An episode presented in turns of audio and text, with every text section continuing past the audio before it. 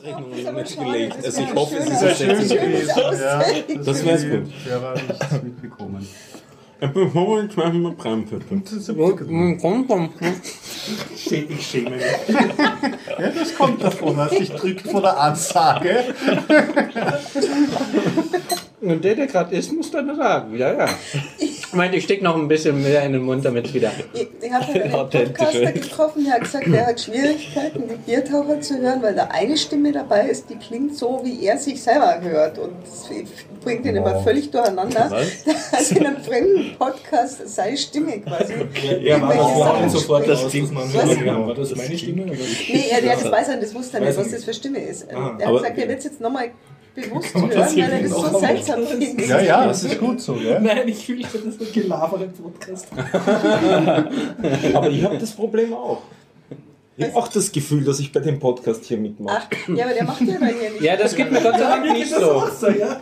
Aber äh, ich kann diesen Podcast nicht hören, weil dieser eine Typ da, äh, der ist voll nervig und peinlich. Also meine Freundin ist, man findet das auch immer Der, der mal da, dazu. Eine Essen männliche oder eine weibliche Stimme? männlich. Ähm, Hm, Anna ist aus dem Schneider. also ich höre deswegen auch den Podcast nicht, weil es, ah, es ist nicht. fürchterlich. Ich ertrage den nicht. Werte Zuhörer, falls Sie sich wundern, wo Sie da hineingeraten sind, das ist der Biertaucher-Podcast, Episode 243. Wir schreiben den 16. Februar 2016.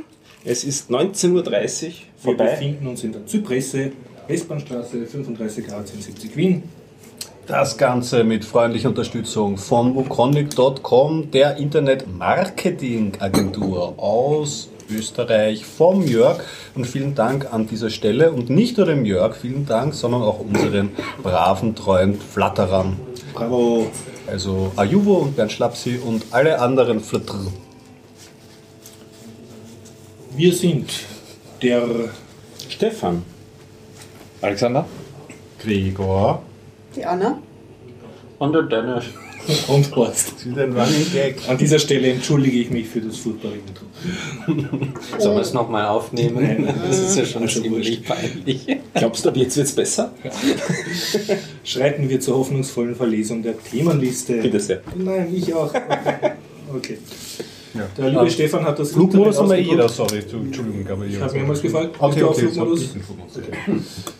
Panik. Thema ist heute, sorry, nicht öffentliches PET 242. Ja, da bin ich daran schuld. Das 242er Titanpad, das ich angelegt habe, war nicht öffentlich einsehbar Ah. und öffentlich beschreibbar, sondern nur für uns, Ah, die wir Accounts vergessen. haben. Aber ich reiß mich jetzt zusammen. 243 war jetzt schon öffentlich und der Alexander hat auch schon was reingeschrieben. Wow, wow. Ja.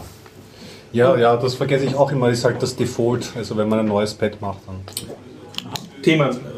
Soll ich es verlesen oder möchte jeder selber sagen, was er reden möchte? Ich glaube, das kann jeder mal so ein bisschen anteasern, oder? Gut, äh, dann. Oder willst du vorlesen? Nein, ich ja will grad nicht dran. Ich sage nur, ich würde gerne die Anomalisa, Anomalisa besprechen, wenn du sie auch schon gesehen hast. Nein, ich habe es nicht Ah. geschafft, aber das schaff- schaffen wir schon. Erzähl. Okay. Und sonst kann ich berichten, es gibt einen neuen Artikel im International Open Magazine und vielleicht ein bisschen über vom AMS bezahlte Programmierkurse erzählen. Ich hätte was über Replikant, über einen Geotop, über Lego,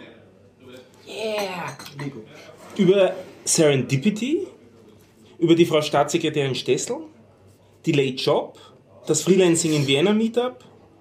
Ich habe mit einer Notärztin zu tun gehabt, habe was über Docker gelernt, will Wim lernen, weiß jetzt, wie meine Boeing 737 landet, habe meine Webseiten verschlüsselt, mich bei Google beschwert, eine neue Sprache entdeckt, ein neues Framework zur typografisch korrekten Gestaltung von Webseiten und das war's. So wenig? Das ist wenig, Stefan. also wirklich. Schlechte Woche kommt. Und einige Sachen hast du bei FIFA geklaut? Nein, bei FIFA noch nichts. Bei mir auch. Doch, das mit der Typografie. Das ist von mir selbst. Dennis, hast Hab du Themen, über die du reden möchtest? ähm, nein. Anna, hast du etwas mitgebracht? Ja, ich habe festgestellt, dass ich das, dass das, was ich über 4000 Hertz erzählt habe, völliger Schmarrn war, weil das ist nämlich gar nicht das, was die eigentlich geplant haben. Das ist ganz was anderes, das würde ich gerne Sehr gut. korrigieren. Und dann gibt es noch ein Netzwerk, ähm, was, was Ähnliches macht. Würde ich gerne erzählen. Dann äh, war ich nicht im Kino, also bin ich gespannt, was ihr erzählt im Kino. Ähm, dann habe ich einen interessanten äh, YouTube-Kanal entdeckt, den ich ganz gerne vorstellen möchte, über, ähm, von einer Autistin über Autismus. Äh, und ähm, dann habe ich, hat sie mir eine Aufgabe gestellt und ich habe sie noch nicht komplett gelöst, aber ich bin ein Stück weiter.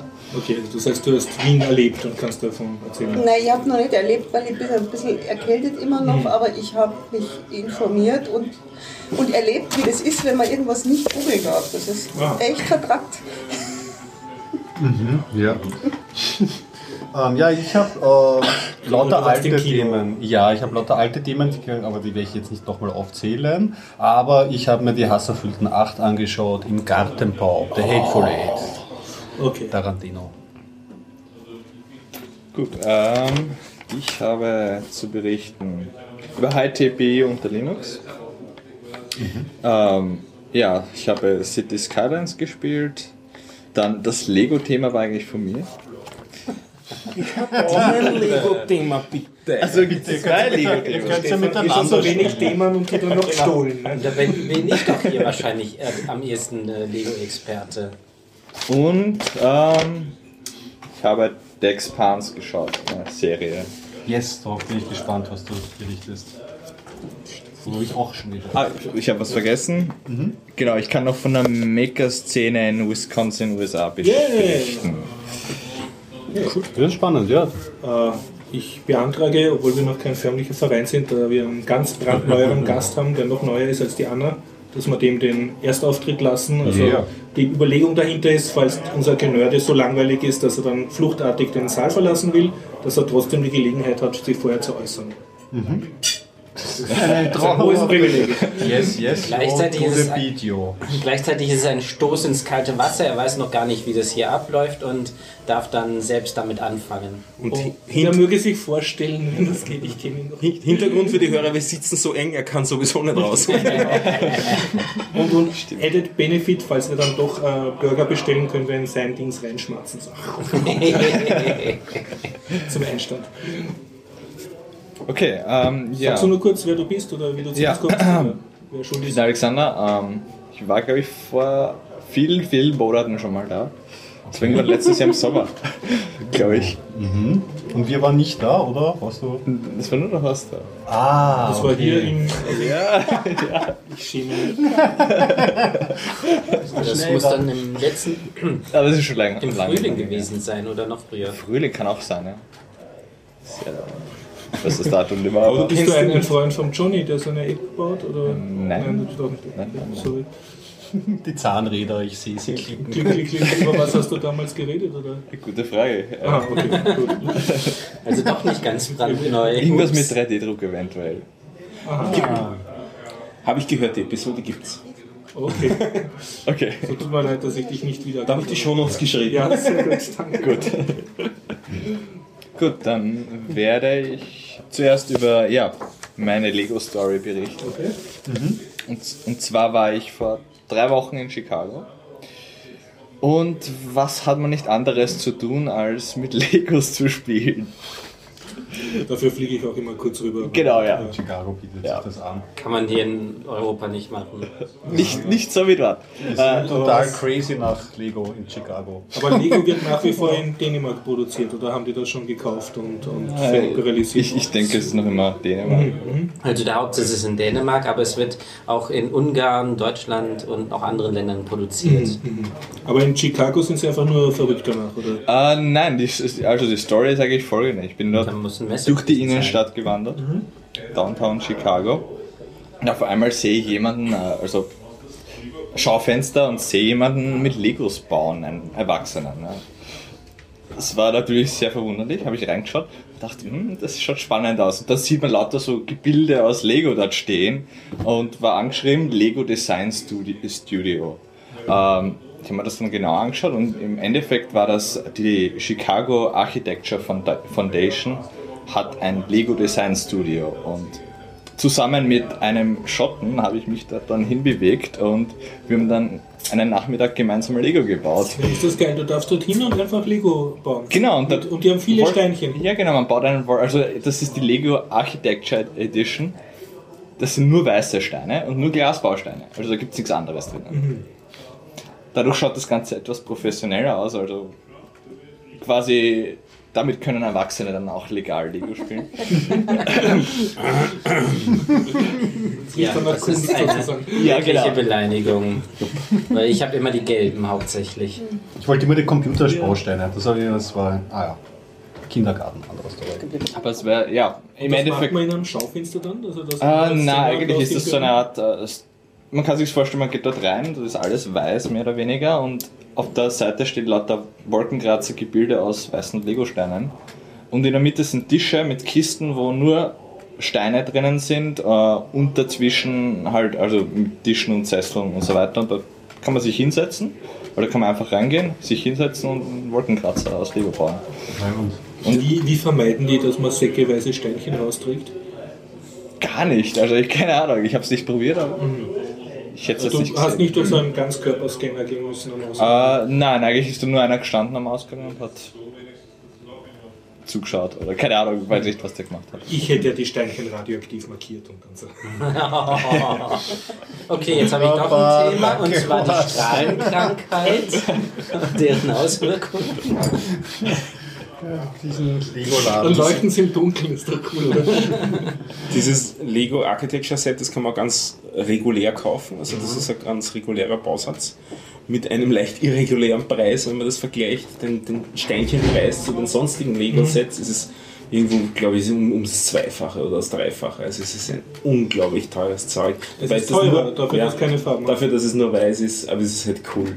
Es ist für Architekten gedacht das, Ja. und die sind bereit, das Geld hinzulegen. Die kaufen ja auch CADs. Es gibt auch noch das, ähm, das äh, Education ähm, Set, das kostet auch wahnsinnig viel. Also das sind dann wirklich, ähm, in jedem Set ist dasselbe drin, aber es sieht so aus, als hätte da wirklich ein Zufallsgenerator entschieden, welche Steine drin sind. Das ist genau das, das teure dann wirklich ein Ja, Zufallsgenerator. das, also ich finde das schweineteuer und äh, das meiste ist auch noch inkompatibel zueinander.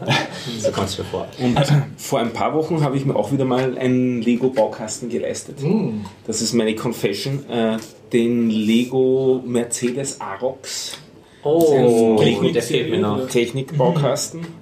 Die Kleinigkeit von, ich glaube, 2900 Steine oder 3100 oder Nee, nee, es sind sowas. 2100 Steine ungefähr. Echt? Nur? Ja, ja, Bin Ewigkeiten gesessen. 2600 ist das größte Lego-Technik-Modell und das ist der äh, Kranwagen mit dem Ausleger.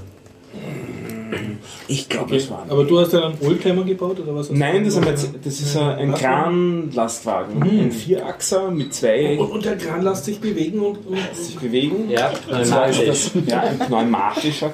Das erste Mal in meinem Leben, dass ich Pneumatik gebaut habe. da sind wirklich kleine Pneumatikschläuchlein drin. Ja, und, und ziemlich viel. Also man werkelt da ganz schön dran. Und dann ist die Flüssigkeit grün. Es ist äh, Das ist Luft, sonst Pneumatik. wäre es Hydraulik. Mhm. Oh, okay, ja. Ja. Gibt es Lego-Hydraulik? Nein. Könnte man probieren. Pneumatik eine Hydraulik machen. Das Einmal. Problem ist, ähm, Ja. die, äh, die pneumatischen Bausteine, die gehen mit der Außenluft. Das heißt also, wenn du, äh, es gibt einmal den ganz langen selber zum Zusammendrücken, da ist eine Feder kenn ich, dran. ja. Und wenn man draufdrückt, Luftpumpe oder? Äh, ja, Luftpumpenartig. Da wird Luft von außen angesaugt und ähm, äh, jeweils immer ist ein Ventil sozusagen drin. Und dann wird das in die Schläuche hineingepumpt und die pneumatischen ähm, Arme, die lassen Luft wieder raus anschließend. Also das, Das ist ist ein Einwegsystem. ja, im Prinzip. Und dann gibt es noch die Schalter, damit man äh, wirklich die Luft rauslassen kann, weil theoretisch ist es sogar möglich, dass wenn man diesen Bausch, äh, diese Ausleger hat, dass man in beide Richtungen Luft gerade reinpresst. Und dann bewegt er sich nicht, sondern die Luft baut sich nur innen drin weiter auf. Und der Arox hat das anders gelöst. Der hat eine Pumpe, Genau. die mit einem Motor angetrieben Ja. ist. Also es ist keine Kreiselpumpe, aber es, kreiselt da drinnen der, äh, der Antrieb, der dann den, den äh, Kolben bewegt und damit kann man je nach Drehrichtung entweder Luft hineinpumpen oder heraussaugen und dementsprechend komprimiert dann der, der Zylinder oder geht auseinander. Also meines Wissens äh, komprimieren die nur, weil ähm, ähm, Luft raussaugen äh, tun die alle nicht. Diese kleinen Schalter, diese drei ähm, Stellungen Schalter, die lassen äh, die Luft nur raus. Aber im Endeffekt gibt es nur Luftdruck, keinen Unterdruck. Die Schalter ändern nur das Ventil, wo die Luft hingeht. Ja, aber Die- der andere wird automatisch geöffnet. Das heißt, der ist dann offen und äh, bekommt direkt die Außenluft. Ja, aber davon zieht er sich nicht wieder zusammen, sondern du musst die Drehrichtung umdrehen von der Pumpe und dann pumpen, um es rauszusaugen, sonst geht er nicht zurück. Achso, du meinst die Ausleger und nicht die Pumpe mit dem äh, Motor. Die, Au- die vier Ausleger, die vier ähm, ähm, Zylinder vom Ausleger. Ja, genau, richtig. Die, da muss man wirklich Luft entweder oben oder unten reinpumpen. Ja.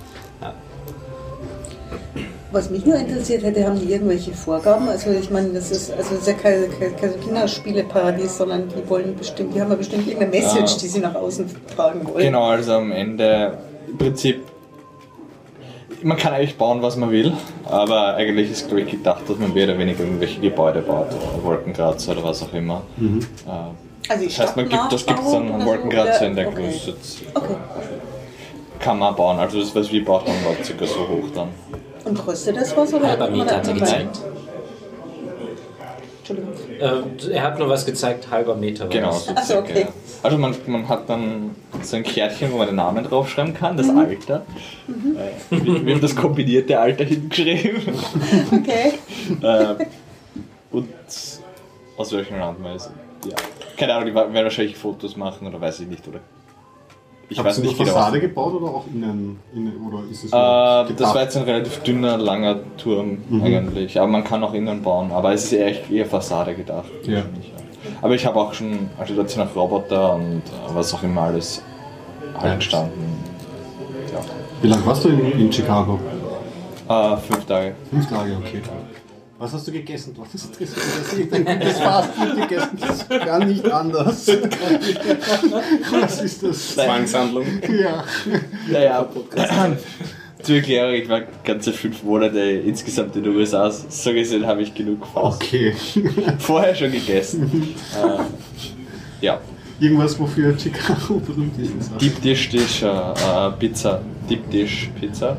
Das sind diese Ähm. amerikanischen Pizzen mit dicken. Das ist nur dort so. Okay. Aber prinzipiell ist äh, eigentlich ein, eine Art Pfanne, Mhm. wo eine Pizza drinnen ist. Also die ist sehr dick und füllig. Also eine, eine Pizza ist für mindestens zwei Personen. Also es sind zwei bis wenn zehn Personen. Keine Ahnung. Also wie bei Pizza Hut. Äh, ich war nicht bei Pizza Hut. Okay, ich schon war auch vor Jahrzehnten das letzte Mal bei Pizza Hut. Und da kann ich mich erinnern, dass das in der Pfanne ge aber das war eine kleine Pfanne, so dass es Okay. für eine Person war. Ah. Aber ich kenne nur die Pizzen, das, sobald sie dick ist, ist es für mich eine amerikanische Pizza. Also Das ist bei uns, glaube ich, auch so ein verwaschener Begriff, oder? Durch die ganzen Tiefkühlprodukte, die machen Ja. nicht so eine genaue Unterscheidung, heißt Super Chicago oder ohne Chicago, nur US-Pizza und dann hast du schon so das Ja, das, das hat dann andere Namen. Also das Chicago Style ist, halt die, diese Deep Dish Pizza. Mhm. Da gibt es gleich New York Style, was eigentlich, glaube ich, nichts anderes ist als, als die normale dünne Pizza. okay, witzig. Das ist für mich eine italienische Pizza. Ja, genau, aber in den USA ist das halt New York. Also New York, der Ursprung der Pizza ist für die Amerikaner auch. Ich hätte jetzt gedacht, der New Yorker Style, das kenne ich vom Käsekuchen, ist dann extra fettig. Äh, nein, also. Aber prinzipiell amerikanische Pizza ist nicht so viel anders wie unsere. Es gibt Okay. die Stuffed Pizza, das ist wieder was anderes. Im Gegensatz zu einer, wie heißt die Calzone, glaube ich, die was gefüllt ist, Ja. ist die aber nicht gerollt, sondern die ist dann halt zwei Teigschichten. Also unten ein Teig, in der Mitte Fleisch drinnen und oben nochmal ein Teig. Sandwich, oder? Doppelpizza.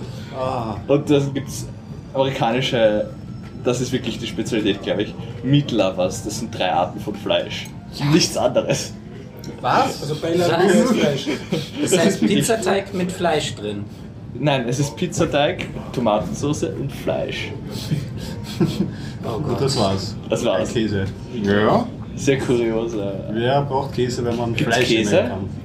Äh, ich bin mir jetzt nicht sicher, ob auch Käse drauf ist. Aber ja, wahrscheinlich schon, ja. So, aber aber okay. prinzipiell halt nichts an. Also Also im Prinzip Eine eine Hacke Zwiebel- Fleischpizza. ja, es ist eine, eine Art von Fleisch ist eben, ja genau, es ist äh, sozusagen faschiertes Hackfleisch. Äh, dann ist so eine Art, was ist da noch drauf? Äh, ich glaube, es ist eine Art Schinken oder weiß nicht. Und noch eine dritte Art, ich weiß jetzt nicht genau. Also es ist äh, ja kurios. Ich muss aufhören, mir die Hände zu reiben. Schweizer, ja, das Ja.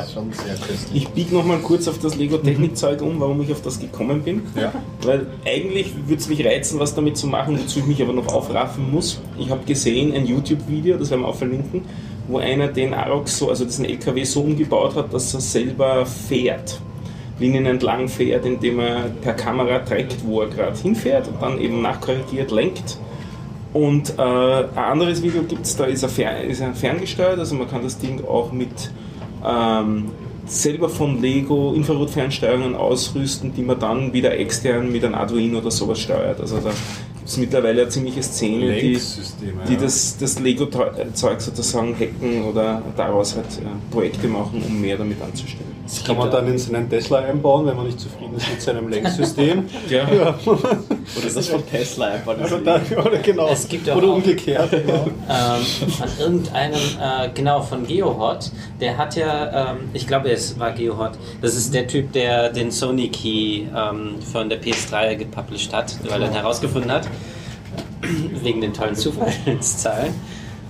Ähm, der hat ähm, ein System versucht zu entwickeln, um ähm, äh, Autos äh, zum selber navigieren äh, auszurüsten. Das heißt Okay. also, Konkurrent für die ganzen selbst, äh, äh, für die großen Unternehmen wie Google und so weiter, baut er das selber und vermarktet das jetzt für ziemlich wenig Geld, also ein paar tausend Euro nur. Selbstfahrende Autos. Aber das ist dann halt schwer an der legalen Grenze wahrscheinlich. Äh, nein, der, äh, illegal ist es ja dann, wenn kein Fahrrad da ist. Wenn er aber dahin geht ähm, und sagt, ähm, ich vermarkte das als solches und melde es auch an, dann darf er das machen. Also er braucht eine Lizenz sozusagen und das strebt er auch an. Und er möchte dieses System an ähm, selber vermarkten, aber hauptsächlich nicht an Endkunden, sondern an Autohersteller. Konkurrenz zu Google. Also da braucht So man ein nicht. cooles Video drüber, wo er erzählt, ich glaube, ein Dreivierteljahr arbeitet er erst dran oder so, fährt aber schon von selber das Ding, also hat einiges auf dem Ja. Kasten, der Typ. Apropos selbstfahrende Autos, das Apple Car, hast du schon gehört? Kommt Laut das? Gerüchte. kommt Ja, die kommt, das ist so so ein Dauergerücht, Äh, oder? Apple ähm, hired, also äh, wirklich bewirbt, äh, wir kauft jetzt auch ähm, Mitarbeiter ab von Autofirmen. Also es ist sehr, sehr wahrscheinlich, dass Ja. es kommt. Naja, ich weiß nicht, die haben so viel Kohle in der Tasche, die kaufen da mal ein, die lassen die mal ein bisschen rumspielen, da geht's mal in den Think Tank und ähm, macht's mal ein bisschen, ob da wirklich einmal ein Produkt rausfallen wird, ja, glaubst du schon? Ja. Ich bin bei Apple bin ich da immer so skeptisch. Sie melden auch so viele Patente an und dann kommt es sowieso nicht den Produkten an, sodass es sein kann, dass die einfach nur versuchen, Patente einzureichen in dem Bereich. Das könnte auch zu sein. Rüsten, ja. Ja, also sich zu rüsten, um die Option später noch offen zu haben. Aber es ist schon extrem, wie viele sie da abwerben von Tesla und so weiter. Und äh, äh, der, der Tesla-Chef äh, Elon Musk Iron hat auch noch. Iron Man. Wie bitte? Wie ist sein Spitzname, oder? Von Elon Iron Musk. Man? Iron Man halt, weil er so Tony Stark-mäßig daherkommt. Ähm, wurde dann gewitzelt, ja, und was werben die dafür Mitarbeiter ab? Also äh, in dem Sinne von, das waren eigentlich die, die äh, Elon Musk sowieso nicht mehr haben wollte, so ungefähr. Also, Hängen Trauben dann zu hoch. Ja. ja. Okay. Also der Gerüchteküche ist das sehr im Kochen. Aber ich bin mal, ich habe das sogar im Zusammenhang mit diesem Tesla-Werk in der Wüste da gelesen. Aber ich bin mir nicht sicher. Aber das sind ja noch keine selbstfahrenden Autos, sondern nur Elektroautos. Nein, nein, nein, natürlich nicht. Ja, aber, die aber die es Kombination ist sehr wahrscheinlich, dass ja. es dann kommt. Ja. Ja, sagt man nur noch. Siri, ich will nach Wien. Ich bin Ja. Ich wollte da nicht dazwischen quatschen. Ich habe ich hab immer noch so meine, meine Zweifel, ob das sinnvoll ist, eine Technologie wie Pkw äh, zu automatisieren oder ob es nicht gescheiter ist, dass man irgendwas ganz anderes Fortbewegungsmittel irgendwie entwickelt. Keine Ahnung, irgendeine neuartige Art von Schienenfahrzeug oder so, weil ich mir denke, Auto, das ist eine unendliche Materialverschwendung. Es ist eine Platzverschwendung ohne Ende. Das ist zwar schön, das automatisiert zu machen, weil es sicherer ist, denke also das glaube ich schon. Aber, aber das Auto als Auto, ja. finde ich, äh, überholt sich doch irgendwie. Also du meinst individualisierter, wie heißt das, motorisierter Individualverkehr ist an sich eine schlechte Idee. Naja, man kann, was weiß ich, vielleicht kann, ja, vielleicht kann man ja einen Individualverkehr einmal so schaffen, dass er nicht, also na, dann ist es nicht mehr individual, das weiß ich jetzt dann nicht. na, aber was weiß ich, irgendwie Schienen, äh, Schienenfahrzeuge, die mhm. dann. Ähm, also, was das anbelangt, gibt es zwei Richtungen. Zum einen Elon Musk selber, Hyperloop. Ähm, das ist keine Schiene, sondern eine Röhre, Rohrpost. Ähm, aber im Prinzip so. ist es ja wurscht, ob jetzt Röhre oder Schienen. Darüber haben wir ähm, schon mal gesprochen, genau. Ja, und das, das ist das Gefährt ohne Toilette, oder? ja, genau. Ich kann mich erinnern. Mhm. Ist auch wurscht, man sitzt die ganze Zeit und man sitzt ja nicht lange. Mhm. Ähm, und das andere ist, ähm, die Amerikaner stehen total auf Individualverkehr. Jeder ja. hat sein eigenes ja. Auto. Und das ist jetzt auch nicht irgendwas, was man jetzt als Euro Europäer jetzt verwerflich finden soll. In Amerika ist das nötig, wenn man auf dem Land wohnt. Ja.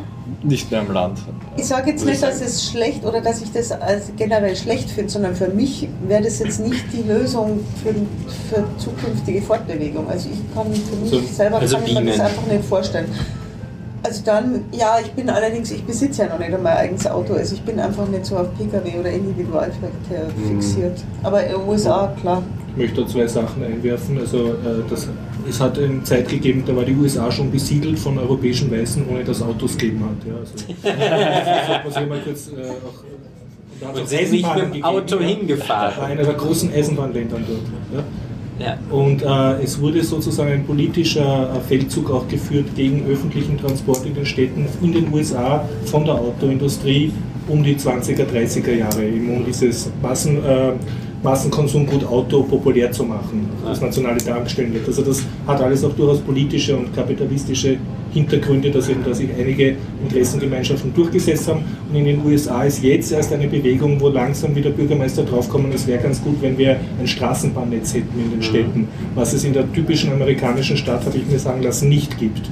Und in Europa haben wir eigentlich Glück gehabt. In Wien zum Beispiel hat das Straßenbahnnetz überlebt. In vielen deutschen Städten wurde es aber weggestampft nach dem Krieg und dann mühsam wieder nachher versucht, einen öffentlichen Busverkehr ja. drauf zu tun. Und äh, über das Land sage ich jetzt nichts, aber die, die, Mehrheit der Bevölkerung lebt derzeit in Städten und dann kannst du durchaus auch sagen, man könnte eine politische Willensbildung machen, dass da der motorisierte Individualverkehr nicht das Nonplusultra ist. Also das ist einfach das auch eine politische Sache sozusagen. Wer da halt Geld hat und, und mehr Interessen sozusagen, der setzt sich da durch. Und sonst kann ich nur empfehlen, bei diesem, zu diesem Thema Bücher von Hermann Knoflacher zu lesen, mhm. österreichischer Verkehrsexperte, sehr, also schimpft schön auf Autos und so, tut auch mal gut, sozusagen das komplett andere Richtung zu lesen, gegen das, was eh jeder glaubt.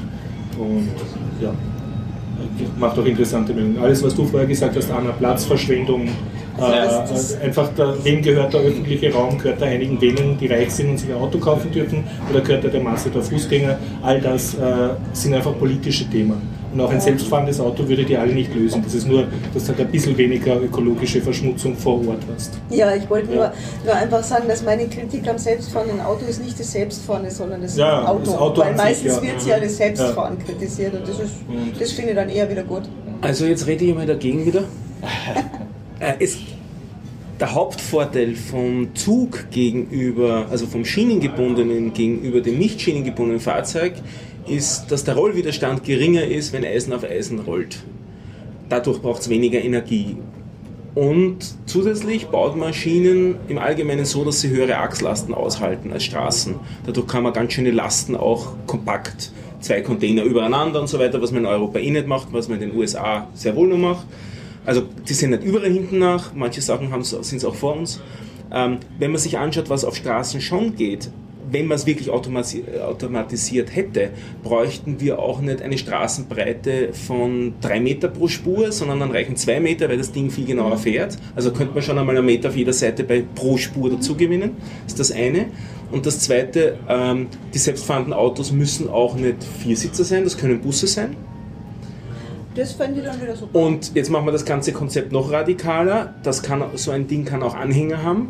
Sowas gibt es auch, nicht in Städten zurzeit, weil man es eben noch nicht selbst äh, äh, fahrend hat und daher nicht so genau äh, ähm, ähm, steuern kann. Ja, Aber wenn ihr sowas mal sehen wollt, dann schaut es euch an, googelt nach Australien und Street Train. Sind das diese riesigen Trucks, Das, das ist im Prinzip ein normaler Truck, ein, ein, ein Sattelschlepper, aber da hängen hinten noch ein paar Anhänger dran. Und warum haben sie dort eigentlich kein Eisenbahnnetz und stattdessen diese, diese riesigen Sie Trucks? haben, Eisen, sie haben Eisenbahnen teilweise auch, Ja. aber eben nicht überall hin, weil es halt ein Riesenland ist und es sich großenteils einfach nicht rechnen würde. So ein, so ein Street Train, das kann einfach auf einer Schotterpiste dahin fahren, während bis sich eine Eisenbahnstrecke Ja. rechnet, die man in einer großenteils in einer Wüste, die, wo es auch zugewählt wird, die man dort instand halten müsste, da rechnet sich das einfach nicht.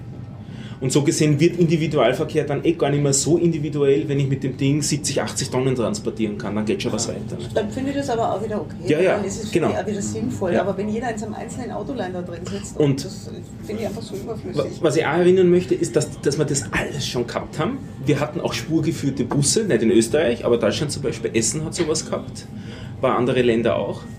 Ähm, ist aber eigentlich wieder aus der Mode gekommen. Du redest jetzt nicht von Ah. Go-Bussen. Also Nein, nein, spurgeführt, also das ist eine, eine, irgendeine Art von Schiene, in dem das Ding fährt oder auf dem das Ding fährt. So wie Das Carrera-Bahn. Carrera-Bahn, das kann auch teilweise runtergehen, dass das quasi nur ein Strich ist oder nur ein Kabel ist, an dem man sich dann elektrisch Ja. orientiert. Gibt es unterschiedliche Konzepte, auch moderne Konzepte mittlerweile wieder. Es gibt äh, manches, also äh, weiteres Land mit so Straßenbahn-Renaissance ist Frankreich. Wenn man sich die Konzepte dort genauer anschaut, die haben ganz, also schauen von außen im ersten Blick alle aus wie normale Straßenbahnen, sind es teilweise aber gar nicht. Also da gibt es dieses Transloa-System, die fahren auf Gummirädern, auf Straßen im Prinzip, also die fahren auf Asphalt oder auf ähnlichem Grund. Ähm, teilweise mit Oberleitung, teilweise mit äh, äh, Stromleitung im Boden drin verlegt, also die unterschiedlichsten Konzepte. Ähm, das Hauptproblem ist, dass das alles halt nicht so wirklich ausgereift ist und daher dann im Dauereinsatz halt dann doch 1% Ausfall hat und das ist halt nicht tragbar sowas. In Frankreich haben sie auch schon U-Bahn selbstfahrende Ja, in Paris. in Deutschland auch, Also- in Nürnberg. Oh, okay. Die waren sogar vor den, Deu vor den Franzosen dran. Ah, Die, die, die Münchner fahren im Prinzip außer wenn Ja. mal jemand drin sitzen, der Ja, äh, eingreift. Ja, irgendwas ist in Wien genau das Gleiche. Ja. Ja. Aber die, die in Nürnberg fährt eine Linie wirklich ohne Fahrer, da ist keiner drinnen. Habe ich nur gelesen. Ja. Und in, in London, wenn man damit fahren will, das ist auch ganz lustig, die Dockland äh, Light Railways, das ist ein relativ großes Netz, das freundlicherweise noch dazu aufgeständert ist. Und wenn man sich da dann vorn reinsetzt, hat man so richtig den, den Blick über Ost-London. das macht viel Spaß, dort damit zu fahren. Ähm, ja, also ich, ich sage, es gibt eine ganze Menge so Konzepte. Ich, ich habe nichts prinzipiell gegen dieses selbstfahrende Auto. Was das angeht, was du gesagt hast, mit äh, hast Effizienz als Beispiel genannt nicht? und, und wem gehört der Straßenraum und solche Sachen. Wo ich ein ganz anderes Problem sehe, ist, wir haben so, ich habe einmal nachgeschaut, im äh, Statistik Austria, wir haben über den Daumen so 200.000 Angestellte, die entweder als Fahrer tätig sind oder unmittelbar vorgeschaltet sind den Fahrern, Taxizentrale, äh, Botendienste, die, die, das Organisationsbüro und so weiter. Wenn wir die jetzt alle wegrationalisieren, braucht man 200.000 neue Arbeitsplätze für die. Selbstfahrende Autos meinst du? Ja. Ja. Und da sehe ich zurzeit das viel größere Problem Ja. drin als das ökologische Problem. Ich glaube, das ökologische Problem kann man lösen, wenn man will. Aber wie man das andere löst, keine Ahnung. Und es, da redet auch niemand drüber, über die Das finde ich aber Ja, sowieso. es gab schon jetzt schon eine Geschichte generell, dass auch ähm, jetzt abgesehen von dem Verkehr, aber das Roboter gab es jetzt auch jetzt eine, eine Studie, die amerikanische Ja. Wissenschaftler, sage ich, bis 2045 werden so und so viel oder ein, oder ein großer Prozentsatz der Menschen ähm, durch Roboter ersetzt werden Ja. in der Arbeitswelt. Ja. Und was ähm, gibt schon Wissenschaftler, sich, die sich da jetzt schon Gedanken machen, ähm, wie sich die Gesellschaft dann entwickelt wird. Da gibt es natürlich die, die das eher positiv sehen, so die Menschen werden mehr Zeit haben für Selbstverwirklichung oder so. Und die anderen, die das eher pes- pessimistisch sehen, da sagt der Mensch braucht eine Arbeit oder so. Ich sehe es ein bisschen, ich meine, ich denke mir dann immer, wer wartet die ganzen Sachen? Ich sage, die Roboter sind die Drucker der Zukunft. Und Drucker sind die neuralgischen Punkte in jeder Firma, gehen immer als erstes kaputt, müssen immer gewartet werden. Und so, ich weiß nicht. Wir, Wir werden, ja auch schon länger wir werden das viele papierlose Robotermechaniker haben, ja. Also, glaube ich. Also ich denke schon Müssen. mal, dass, da, dass es da wahrscheinlich neue Berufe geben wird. Das Schwierige wär, wäre, wenn Also wenn man sich jetzt vorstellt, es wird sofort von jetzt auf gleich irgendwie ein neues äh, Fortbewegungssystem eingeführt, dann denke ich, ist es schon schwierig, die Leute unterzubringen. Aber wenn sich das wirklich langsam entwickelt, dann besteht ja zumindest in der Theorie eine Chance, dass die Leute, die da so einen Job haben, sich einen neuen suchen oder vielleicht auch in Was- was ich- Pension gehen oder so. Aber Was ich echt das, das Problem daran sehe, ist, dass die ja verdammt niedrig qualifiziert sind. Ja, das ist auch wieder. Ne, Die haben als Qualifikation Ja, Führerschein ja, A, Führerschein ja. B, Führerschein C, je nachdem, was die gerade fahren, nicht? Oder D. Und sonst haben sie im Großen und Ganzen keine Qualifikation. Das heißt, die muss man ziemlich sicher umschulen auf was anderes. Und eigentlich haben wir da jetzt schon nicht genug Ideen dafür, für diese Umschulen von den Ja. Leuten. Für- Fahrer für Rennsimulationen. Ja, genau. Das ist vielleicht Spielindustrie Industrie wird blühen. Das, das habe ich auch gelesen, dass, dass, eben die, dass manche Leute doch Spaß am Autofahren haben, auch wenn Ja, ich ja. das nicht ganz nachvollziehen kann, ähm, dass da mehr Rennstrecken und so Sachen geben wird. Ja, ich habe auch Spaß am Autofahren, aber wenn ich Spaß haben will am Autofahren, dann, dann nehme ich mal ein Auto für einen halben Tag und dann fahre ich in der Gegend spazieren. Und dann haben wir einen Spaß gehabt und dann ist wieder gut die nächsten Monate. Also dieses Spaß haben am Autofahren, das kann ich schon verstehen. Das, ja, doch, durchaus. Was du sagst, Gregor, spielt ja auch an in die Richtung äh, des bedingungslosen Grundeinkommens. Ne? Wenn wir jetzt alle unnötig werden durch äh, Elektronisierung und so, Genau. ist das vielleicht dann plötzlich politisch nicht mehr so ein Wäh, dass, dass man halt sagt, okay, Ja. soll jeder zumindest das Vollkommen Nötigste recht. haben. Und auch hier spaltet sich dann über die Meinung. Ja. Die einen sagen, oh, die Gesellschaft wird untergehen, weil keiner wird mehr arbeiten. Und die anderen, die Leute werden vielleicht sich ähm, für sich sinnvolle Arbeiten suchen. Und da wird sich ein, eine Umstrukturierung und eine Veränderung ergeben, aber nicht zwingenderweise eine negative. Ich hätte gern 5% von eurem Optimismus. Irgendwie haben. Weil jetzt, äh, irgendeiner muss doch Pessimist sein. Also, Jo, ist- sie sein. Äh, etwas Optimistisches. Es ist unmöglich, eine Vollbeschäftigung zu erreichen. Das heißt, wir dürfen in Zukunft wirklich zu einem äh, bestimmten Prozentsatz auf der faulen Haut liegen. Ja, man muss vielen Leuten, glaube ich, einfach auch erstmal beibringen, dass Nicht-Arbeiten keine Schande ist. Also ich weiß es nicht, wie es in Österreich ist, aber in Deutschland ist es schon so, dass diese Arbeit, ähm, da- dass, dass die meisten Menschen gelernt haben, sich über ihr, ihre. Arbeit, über, über die Anstrengung zu definieren. Über, also nicht über das, Ja, das was sie gerne machen, sondern über, also das Arbeit ist das, was keinen Spaß macht und alles andere ist dann das, was man Das ist- macht, wenn, wenn Zeit übrig bleibt. Das muss ich sagen, also ich habe in den USA gearbeitet, ist genau das Gegenteil von der amerikanischen Arbeitsphilosophie. Ja. So, wie ist die? Äh, man macht das, was man, was man gern macht in der Arbeit. Also zumindest dort, wo ich gearbeitet habe, war das so. Also die Leute sind wirklich gern zur Arbeit gegangen. Das, ja. Also für uns, für die Anwesenden hier und natürlich auch für alle Hörer, glaube ich das gerne, was du gesagt hast. Ich fürchte nur, dass ein doch nicht unbeträchtlicher Teil der Bevölkerung, die, wenn sie beliebig viel Zeit haben, auf beliebig viel blöde Ideen kommen. Ganz im Gegenteil. Gab's nicht? Mehr als jetzt. Ich, ich wage jetzt nicht, dir zu widersprechen. Aller Schwierig, die Glaskugel. Ich sehe da die Dystopie der, des, des Mobs. Ich freue mich Das typisch, dass wir schon Ja, beim wir müssen die. Nazis besser beschäftigen. Ja. Damit lösen wir zwei Probleme. Erstens, sie kommen nicht mehr so sehr auf dumme Gedanken und zweitens, sie haben nichts mehr zu meckern. Gott, Vince Law jetzt schon.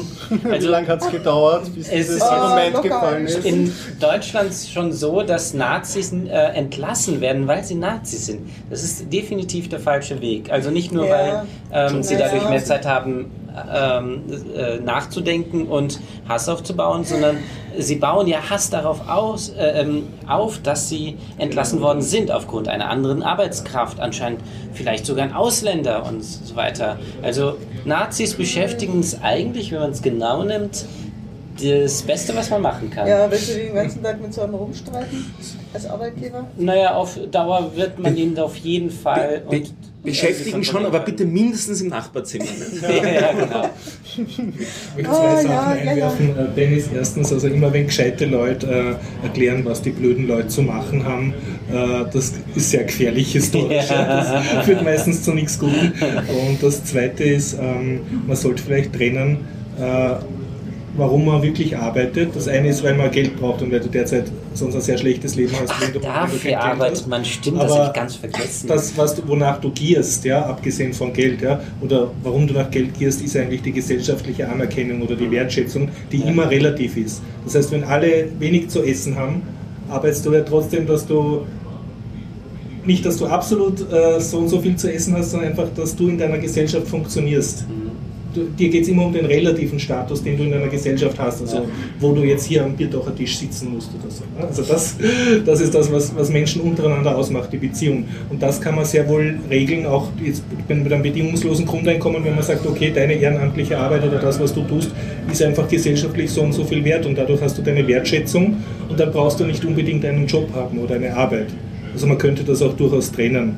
Historisch gesehen, schaut euch an, was die Adeligen früher gemacht haben. Die haben dann halt so Dinge geführt, gemacht wie Kunst oder Kriege führen, also nichts, was jetzt die Menschheit groß Weitergebracht hätte. hat. Ja. Na, sagen wir bei der Das Kunst, tägliche das klammern wir jetzt mal aus. Kann man Groß- so sagen, auch die Kriege waren für irgendwas gut. Ja, Nein, die Kriege, die klammere ich nicht aus. Aber Ich meine nur fürs tägliche Überleben wäre es jetzt nicht unbedingt abgegangen. Ab und zu ist auch die ganze Oberschicht dann gefallen in so einer Schlacht und die haben weiter überlegt. Ich will, will jetzt nur sagen, man kann sich auch beschäftigen, wenn man nicht arbeitet. Wenn es aber Ich gesellschaftlich möchte anerkannt dazu ist. etwas wir auf ganz einwerfen. lang. Ah, klar, ja, okay. Wir, Also Kriege Ich, muss, ich, muss, ich werde ein Ja. Passwort aus dem Projektmanagement einfallen. Timeboxen. Habe ich heute heißt Kennst du das? das ist, also, ich habe vorhin ein Telefonier, ein, mit jemandem ein Telefonat, ähm, der ist vollkommen verscrammt. Kennst du das Scrum? Das Ja. ist so ein Äh, Management-Konzept. Erzähl ein ein ein. Passwort davon ist, ist Timeboxen. Und da sagt man dann, dann, zack, nächstes Thema. Aber du hast noch einen Einwurf ich gehabt. hätte auch noch einen. Ja, Wahnsinn. und zwar, Leute, jetzt, ich weiß schon, warum das Mein, meine ist kurz, ich verspreche es. okay, meine ist ein bisschen länger leider. Also ich war am Sonntag beim Tag der offenen Tür von, ein, ähm, von ähm, einer ähm, bosnischen Muslimenvereinigung oder Verein. Äh, die hatten Tag der offenen Tür. Das ist im Prinzip, ähm, ähm, ein, wie nennt man das bei den Muslimen, die Kirche? Moschee. Moschee, aber es war halt kein typisches Moscheegebäude. Aber das ist äh, Petram. äh, wurscht. Auf, ja, genau, im B-Traum hatten sie auf jeden Fall. Ähm, was jetzt aber das Interessante ist, ich habe mich mit denen unterhalten und das waren alles Bosnier. Die sind, äh, ein äh, Krieg in Bosnien äh, irgendwo hingekommen. Die haben sich sozusagen verstreut und äh, mir ist da ist eine Sache aufgefallen. Dieser Krieg hat dafür gesorgt, dass die Bosnier sich verteilt haben über die Welt, ein bisschen zumindest, so wie das mit den Syrern jetzt auch passiert. Sie verteilen sich über die Welt und damit sorgen wir, dass die, äh, dass die Menschen mehr wieder sich ähm, ähm, ja, verteilen und mischen, genau. Das würde ich jetzt allerdings, äh, da würde ich jetzt Krieg nicht als Mittel der Wahl. Ja. Ja, würde ich auch nicht, aber das So ist, ist mir aufgefallen. ist nie besonders gut angekommen und hat nie gute Sachen. Ja, äh, aber mir ist es nur aufgefallen, dass das ähm, Was- dazu geführt Was ich hat. interessant fand an der Geschichte damals, das ist ja gewesen so 89, 90 in Zeit vom Bosnien, Bosnienkrieg, wo Österreich auch eine fünfstelligen, äh, fünfstellige Anzahl von Menschen aufgenommen hat, dass es damals nicht die großen Protestwellen gegeben hat, interessanterweise. Da gab es Protestwelle, aber gegen den Krieg und nicht gegen die Ja, Flüchtlinge. ja. Es, war, ne- und das, es war eben nicht so laut in die, dieser Protest gegen Flüchtlinge. Teilweise auch, weil es halt doch vorher auch schon Bosnier in Österreich gab und es damit die, die, die Es haben Integration. mehr Leute verwandtschaftliche Beziehungen Genau. oder nachbarschaftliche, Genau. haben irgendwen kannt, der Genau, und damit hat es relativ schnell eine ganz gute Ja. Integration von, den, von denen da gegeben. Und also für mich ist die Konklusion daraus, man muss halt schauen, die Leute zu integrieren, die kommen. Und Man muss sich damit es nicht zu sozialen das Spannungen Nachbarn in Notaktion damals wurde auch sehr viel gespendet Ja, von, ja. äh, von Österreichern, also verhältnismäßig viel für die Bevölkerung. Zu Rechtsextremismus habe ich noch eine kurze Geschichte. Ähm, Ich habe mich heute bei Google beschwert. Wenn man nach Republik Österreich googelt, erhielt man bis vor kurzem als ersten Hit und heute noch immer als zweiten Hit eine Seite, die heißt äh, metapedia.org. Ähm, das ist eine rechtsextreme, äh, ein rechtsextremes Wiki, in dem Österreich äh, aus rechtsextremer Sicht dargestellt wird. Oder die Und- ganze Welt. Bitte? Oder die ganze Welt. Ja, die ganze Welt, aber diese eben diese eine Seite eben wirklich Eine Österreich, äh, äh, wo äh, Österreich gehört noch zu äh, Südtirol gehört noch zu Österreich, Österreich ist ein Teil Südostdeutschlands und so weiter. Und ich habe halt jetzt einmal bei Google eingemeldet, dass ich nicht finde, dass das ein angebrachtes zweites Suchergebnis ist, das frühere erste noch weniger. Ich bin gespannt, ob ich da so was, was von Ihnen höre. Ich glaube es zwar nicht wirklich, aber ich probiere es jetzt einmal. Spaß. Ja, das ist eine Suchanfrage gewesen. Ja, aber sie ist reproduzierbar. Also sie hat nichts mit mir zu tun. Ich habe es, äh, ich weiß es von mehreren Zeitungen, wo es kolportiert wurde, wo ich dann geschaut habe und ich verfolge es auch schon seit einigen Tagen von unterschiedlichen Umgebungen aus. Das bedeutet nur, dass Republik Österreich anscheinend ähm, äh, dort am besten vernetzt ist. Absolut, ja. Ja, und, Aber die ähm, gehören raus aus dem, aus dem Index. Na, äh, aus dem Index? Achso, du Aus meinst dem das- Google-Index. Ich finde nicht, das ist Zensur. Das wäre Zensur, ja. Das wäre auch nicht richtig. Das bedeutet nur, dass äh, Google ähm, hat ja nicht das Bestreben, etwas zu fördern oder etwas klein zu reden, sondern dass man das findet, was man finden möchte, aufgrund von bestimmten Algorithmen. Entweder der Algorithmus stimmt nicht so ganz. Oder Okay. die sind besser vernetzt als die anderen Menschen. Und dann, das bedeutet, dass es gesellschaftlich eigentlich äh, ein Problem ist und nicht ein Problem bei Google. Diese Webseite im Speziellen ist vorher, die hatte vorher keinen, keinen relevanten Marktanteil, glaube ich. Also ich glaube, dass da, da ist irgendwie was passiert. ja? Die haben eine, eine Eigenschaft des Suchalgorithmus ausgenutzt, glaube ich. Anders kann ich mir das nicht vorstellen. Das kann sein. hochgebombt. Ja. Also ich will mal mal schauen. Ähm, allerdings ähm, ich, äh, haben wir, habe ich ja vor kurzem oder vor längerem schon gehört, dass Google mittlerweile beginnt, äh, Seiten zu ranken mit dem Wahrheitsgehalt. Das heißt, eigentlich müssen die runtergerankt Ja, das werden. würde ich auch hoffen. Weil Österreich ist definitiv nicht ein Teil Südostdeutschlands. Das ist aber Zumindest zur Zeit Wahrheitsgehalt. nicht.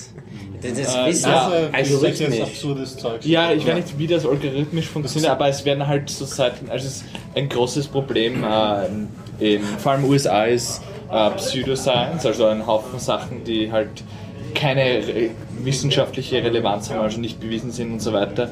Aber viele Leute suchen danach, weil sie gerne danach suchen, weil es ist halt ein, ein, ein bestimmter Bias. Äh, und dadurch sind die meistens sehr hoch gerankt dann auch noch dadurch äh, klicken mehr Leute drauf und so weiter. Und dann aufgrund äh, dieser Problematik haben sie irgendwann einen Suchalgorithmus eingeführt, wo sie halt äh, Sachen, die wissenschaftlich bestätigt sind, also gut referenziert sind und so weiter, dann höher ranken. Aber keine Ahnung, wie das, äh, ob der nur dort verwendet wird oder überhaupt schon auf der ganzen Welt oder so. Aber ich finde es eine gute Idee. Ja, das ist. Ähm, Google hat ja das Interesse daran, dass man das findet, was man finden möchte. Und wir wollen sicherlich nicht diese Seite finden Genau. oder das allgemein gefunden wird. Aber trotzdem, ähm, etwas ähm, zu verschleiern ist nicht gut und vielleicht möchte ich dann trotz genau aus dem Grunde es finden können. Also ähm, vielleicht bin ich, habe ich gerade das Interesse, solche Seiten zu finden. Okay, das geht immer noch, im- indem man irgendwelche gut, bestimmten man Sachen anders Dazu angibt. gibt, nicht? Ja, genau. Ja, dann Aber würde ich ja. anders suchen. Also, Mich macht nicht ja. bedenklich, äh, was Google da auflistet, sondern was das gesellschaftlich bedeutet. Das ist so weit Das oben ist jetzt bedenklich. Ja, warum ist es so hoch gerankt? Das ist eine andere Aber Frage. wenn wenn es jetzt tatsächlich eigentlich nicht so gerankt sein sollte, wie du vermutest, dann äh, ist es ja eher beruhigend. Ich meine, ein bisschen an Hype haben sicher jetzt durch die Medien auch gekriegt. Nicht? Dann schauen Leute, stimmt das wirklich? Ja. Klicken dann drauf, was steckt denn da dahinter? Damit kriegen die Traffic.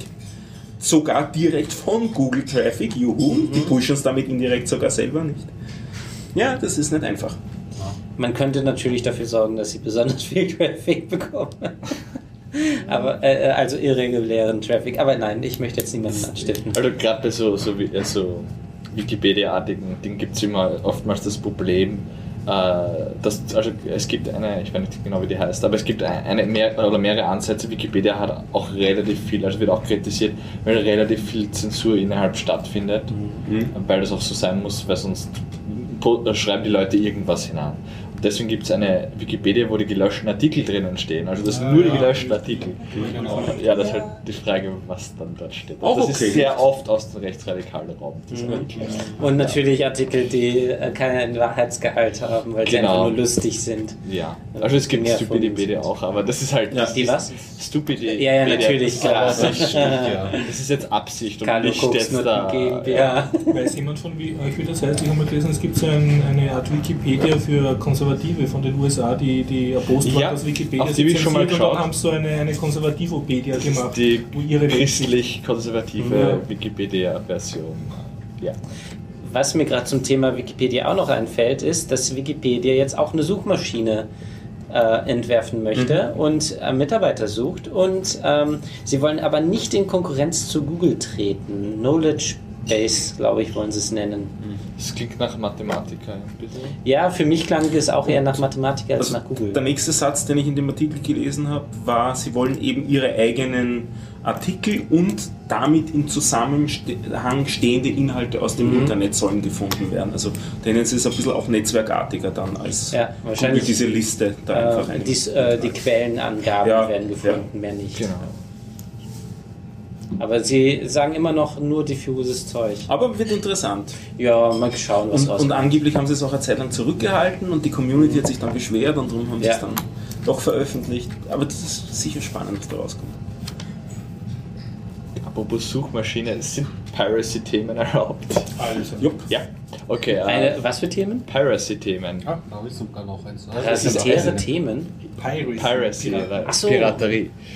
Äh, aller Hast du eine TV-Serie geschaut? Nein, ich habe viel schlauer. Also es, es gibt eine, äh, als Student äh, braucht man das oftmals, wenn man wissenschaftliche Artikel und so weiter findet, man hat oftmals keinen Zugang außer auf dem Ah, Unicomputer. diese Seite, die. Und es gibt eine Seite, die das entsperrt.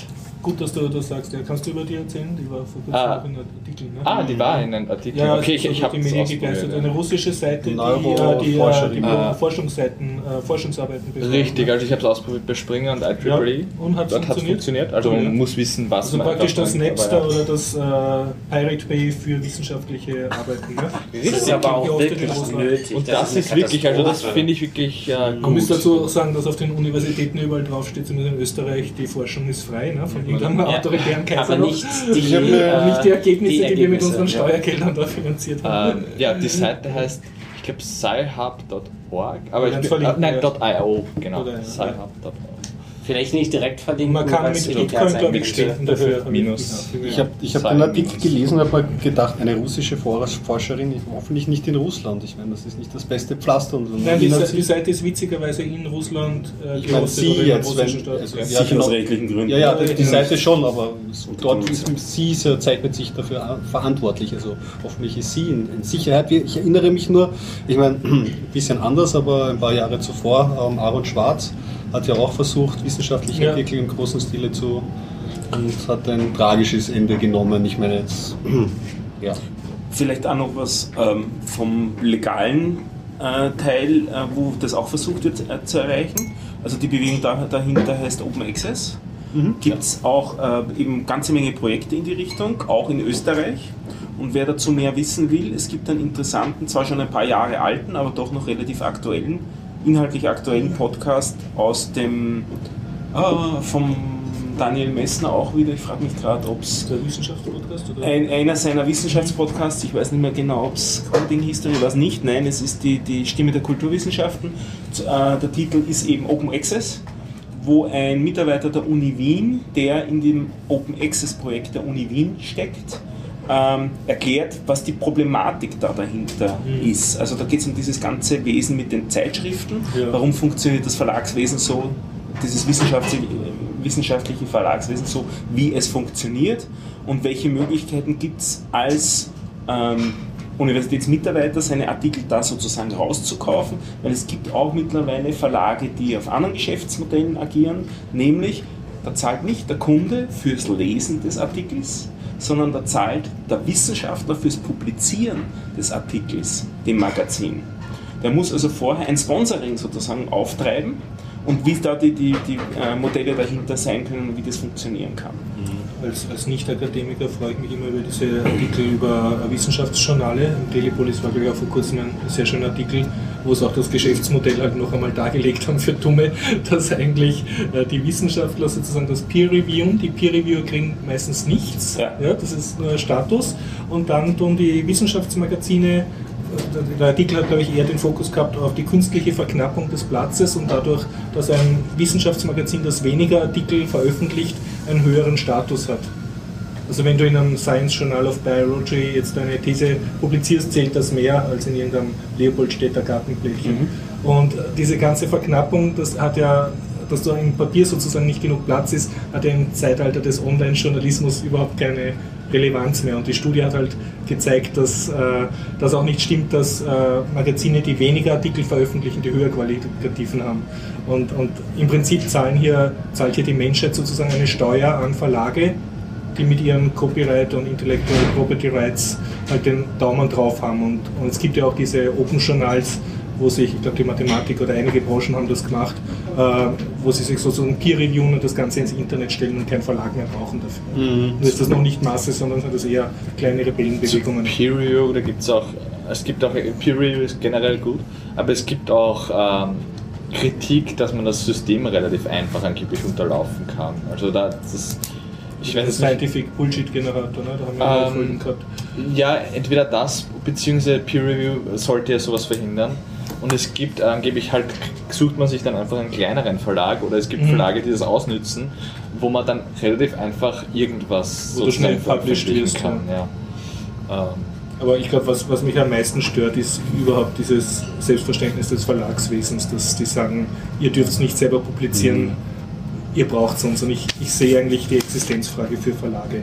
Das ist ein anderes Thema, weil das gibt es woanders auch, aber speziell bei wissenschaftlichen Verlagen leuchtet es mir nicht ein, warum ich die brauche.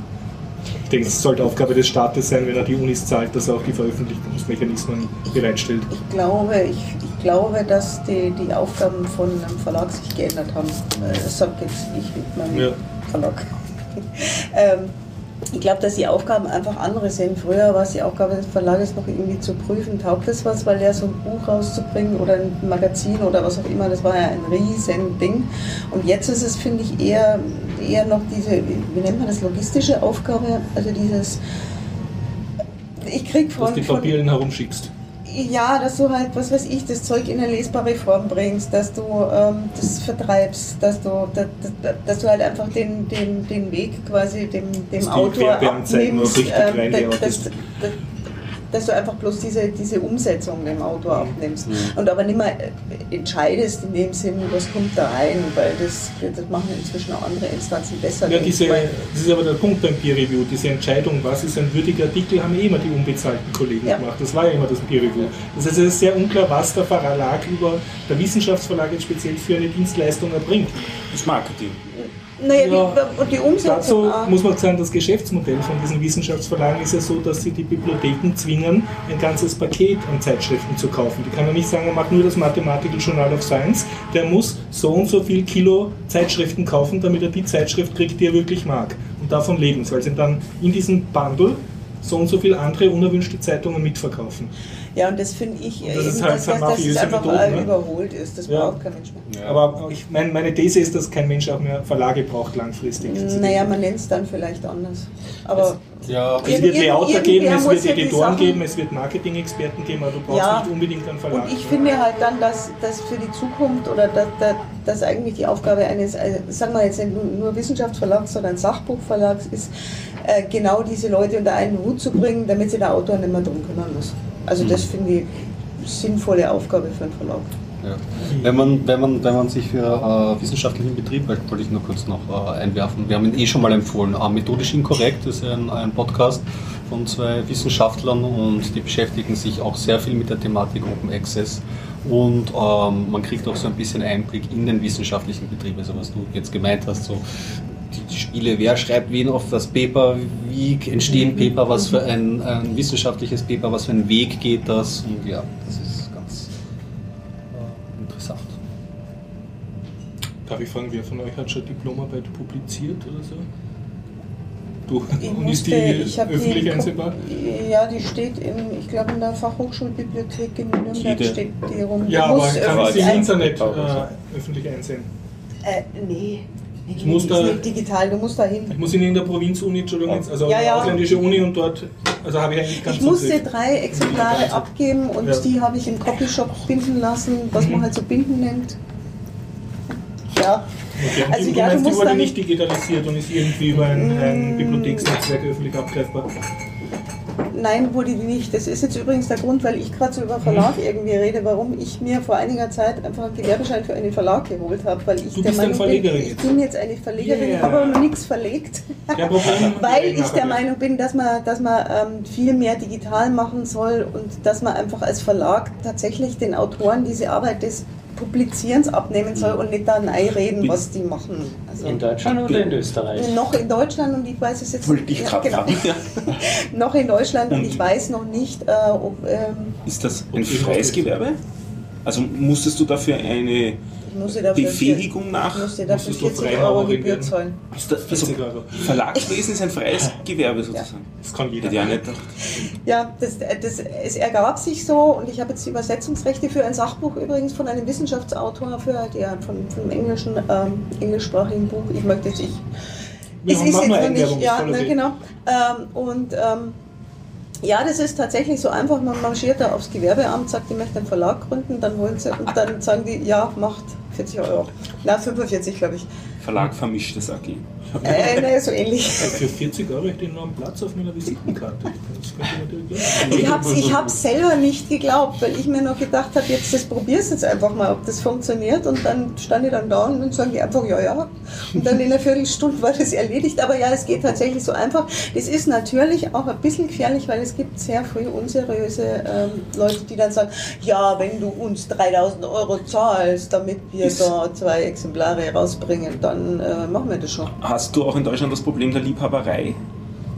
Äh, In Österreich gibt es das, wenn du eine Firma gründest, mit der du keine Kohle machst, dann drehen sie dir die Firma wieder zu, weil du hast sie nur als Liebhaberei gegründet. Du musst eine Firma in Österreich aus wissenschaftlichen, aus Wissenschaft, Wirtschaft. nein, aus wissenschaftlichen nicht, aus wirtschaftlichen Interesse. Also so, so schlimm Nee, Also du hast schon das Recht, einen Verlust zu machen. Ja? Es ist nur, wenn du andauernd keinen Gewinn machst und der Verdacht im Raum steht, dass du den Gewinn woanders machst und den dann, in dann sozusagen ein Pferdegestüt hast oder Ja, ja. einen Swimmingpool betreibst. äh, Aber gar nichts machen darfst du auch nicht. Das ist auch. Ja, Also, da, geht's dem Gewerbeamt ist es erstmal egal, ob du einen Gewinn machst, weil das Gewerbeamt hat, das schaut nur, ähm, ob du das, das, also wenn du tätig wirst, ob du im richtigen Bereich tätig Ja. wirst und, und, und, und ob sie da kontrollieren müssen oder nicht oder was auch immer. Dem ist es im Prinzip egal. Du musst allerdings deinen jährlichen Obolus abdrücken und das überlegst du halt, ob du Ah das ja, willst. okay. Ähm, so machen die das. Und das Finanzamt interessiert sich dann natürlich schon dafür, wenn du deine Einnahmen machst, ob das auch mit deinem Gewerbe, Ja, äh, ob das dann stimmt. Aber das Ja. ist wieder eine Finanzamtsgeschichte. Das Ja, aber wenn du jetzt- ist. interessiert nur das. Wenn, ja, wenn du jetzt ein Jahr nichts verlegst, hast du kein Problem dadurch. Das Nee. Ego schrumpft. Ne? Ja, Ja, sicher, ja. ja. aber ich meine, die Aber Firma, ja, gut. die Firma Verlag hat kein Problem. Nee. Also, nö. Ist es dann eigentlich ein Unternehmen oder ist es jetzt, ähm, also es gibt ja, genau, in Österreich ist es so, entweder man, man äh, ist als Unternehmen tätig, dann ist eben diese Liebhaberei raus, oder man ist halt Selbstständiger. Aber ich weiß nicht, ob das, das, mit ist das ist diese Unterscheidung in, in Deutschland zwischen freiberuflich und äh, genau, Gewerbe. das war's, ja. Gewerbe ist, das meldest du an, dann kannst du dann, je nachdem was es ist, musst du dann auch irgendwie, keine Ahnung, die Nachbarschaft fragen, ob das erlaubt ist oder nicht. Äh, ne, ne, ein Verlag jetzt, ne, ein Online-Verlag jetzt nicht, weil der macht weder Lärm noch braucht der Platz, aber ähm, ja, musst du. Ähm, das ist aber dann wieder ein steuerlicher Unterschied und eigentlich gar nicht. Also das. Okay. äh, Ich, ich möchte jetzt da nicht ins Freiberuflich, Ja, Detail gehen. weil freiberuflich hat man ja ist- dieses Problem dann im Endeffekt. Das sind ja Also eigentlich, ist ist aber meines Wissens nur abhängig von dem Gewinn, den man hat. Sobald man einen gewissen ähm, Ich glaub, Gewinnspanne 100.000 im ist die Bereich, Grenze. äh, Quatsch, äh, Umsatz meine ich, ähm, dann muss man äh, das Ganze anmelden. Genau, ja, es gibt eine Grenze. Und das sind, wenn man berufstätig ist, 4000 Euro pro Jahr, dann muss man ähm, sich gewerblich melden. Als Gewerbetreibender kann ich auch sagen, in Österreich hat das schon Vorteile, wenn du einen Gewerbeschein nimmst. Also bei vielen Branchen, IT zum Beispiel, ist ja eh äh, ohne irgendwelche Vorkenntnisse ähm, happer. Und ähm, du hast dadurch, du zahlst zwar die Kammerumlage, aber du hast sonst einige Vorteile, wie zum Beispiel, dass die Kammer, in der du bei uns Zwangsmitglied bist, dich dann auch juristisch unterstützt und du kannst äh, mehrmals im Jahr dort essen gehen auf Vorträge, wo es ein Buffet gibt und so. Also es bringt durchaus was, wenn du vorhast, irgendwas zu tun, einen Gewerbeschein zu lösen. Ja, das ist, das, das, ist relativ. Das ist, das kommt, das ist immer ein bisschen so Abwägungssache in Deutschland, ob du jetzt, Mhm. Ob dich jetzt deine Gebühren mehr kosten oder Ja, ob das, ja. was du davon an, an Beratung, an Mitgliedschaft kriegst, dann mehr bringt. Aber es ist in, in der Frage, äh, beim Verlag ist es keine Frage, du darfst einfach Ja. nur Verlag sein, wenn du Gewerbe anmeldest. Ja. Äh, ja, wir sind jetzt da drauf gekommen, ich weiß es nicht mehr. Wissenschaft, ja, Wissenschaft. Ja. Okay, dieser Podcast meandert herrlich, herrlich führungslos. Weil Das mit dem Zwei-Stunden-Limit wird nichts mit den Themen. Ne? Egal, siehst du, ob die, die Batterien noch was taugen? Ich habe ich Da hab eh schon meine brennt voll der reingenommen. Nein, nein, es ist alles durch. Es rennt. Läuft. Wie schaut's aus? Ja, der, der Stefan hat so viele Themen gehabt. Entschuldigung, haben wir dich ausführlichst reden lassen? Also, Ja. okay. Brennt nichts mehr auf deiner Zunge.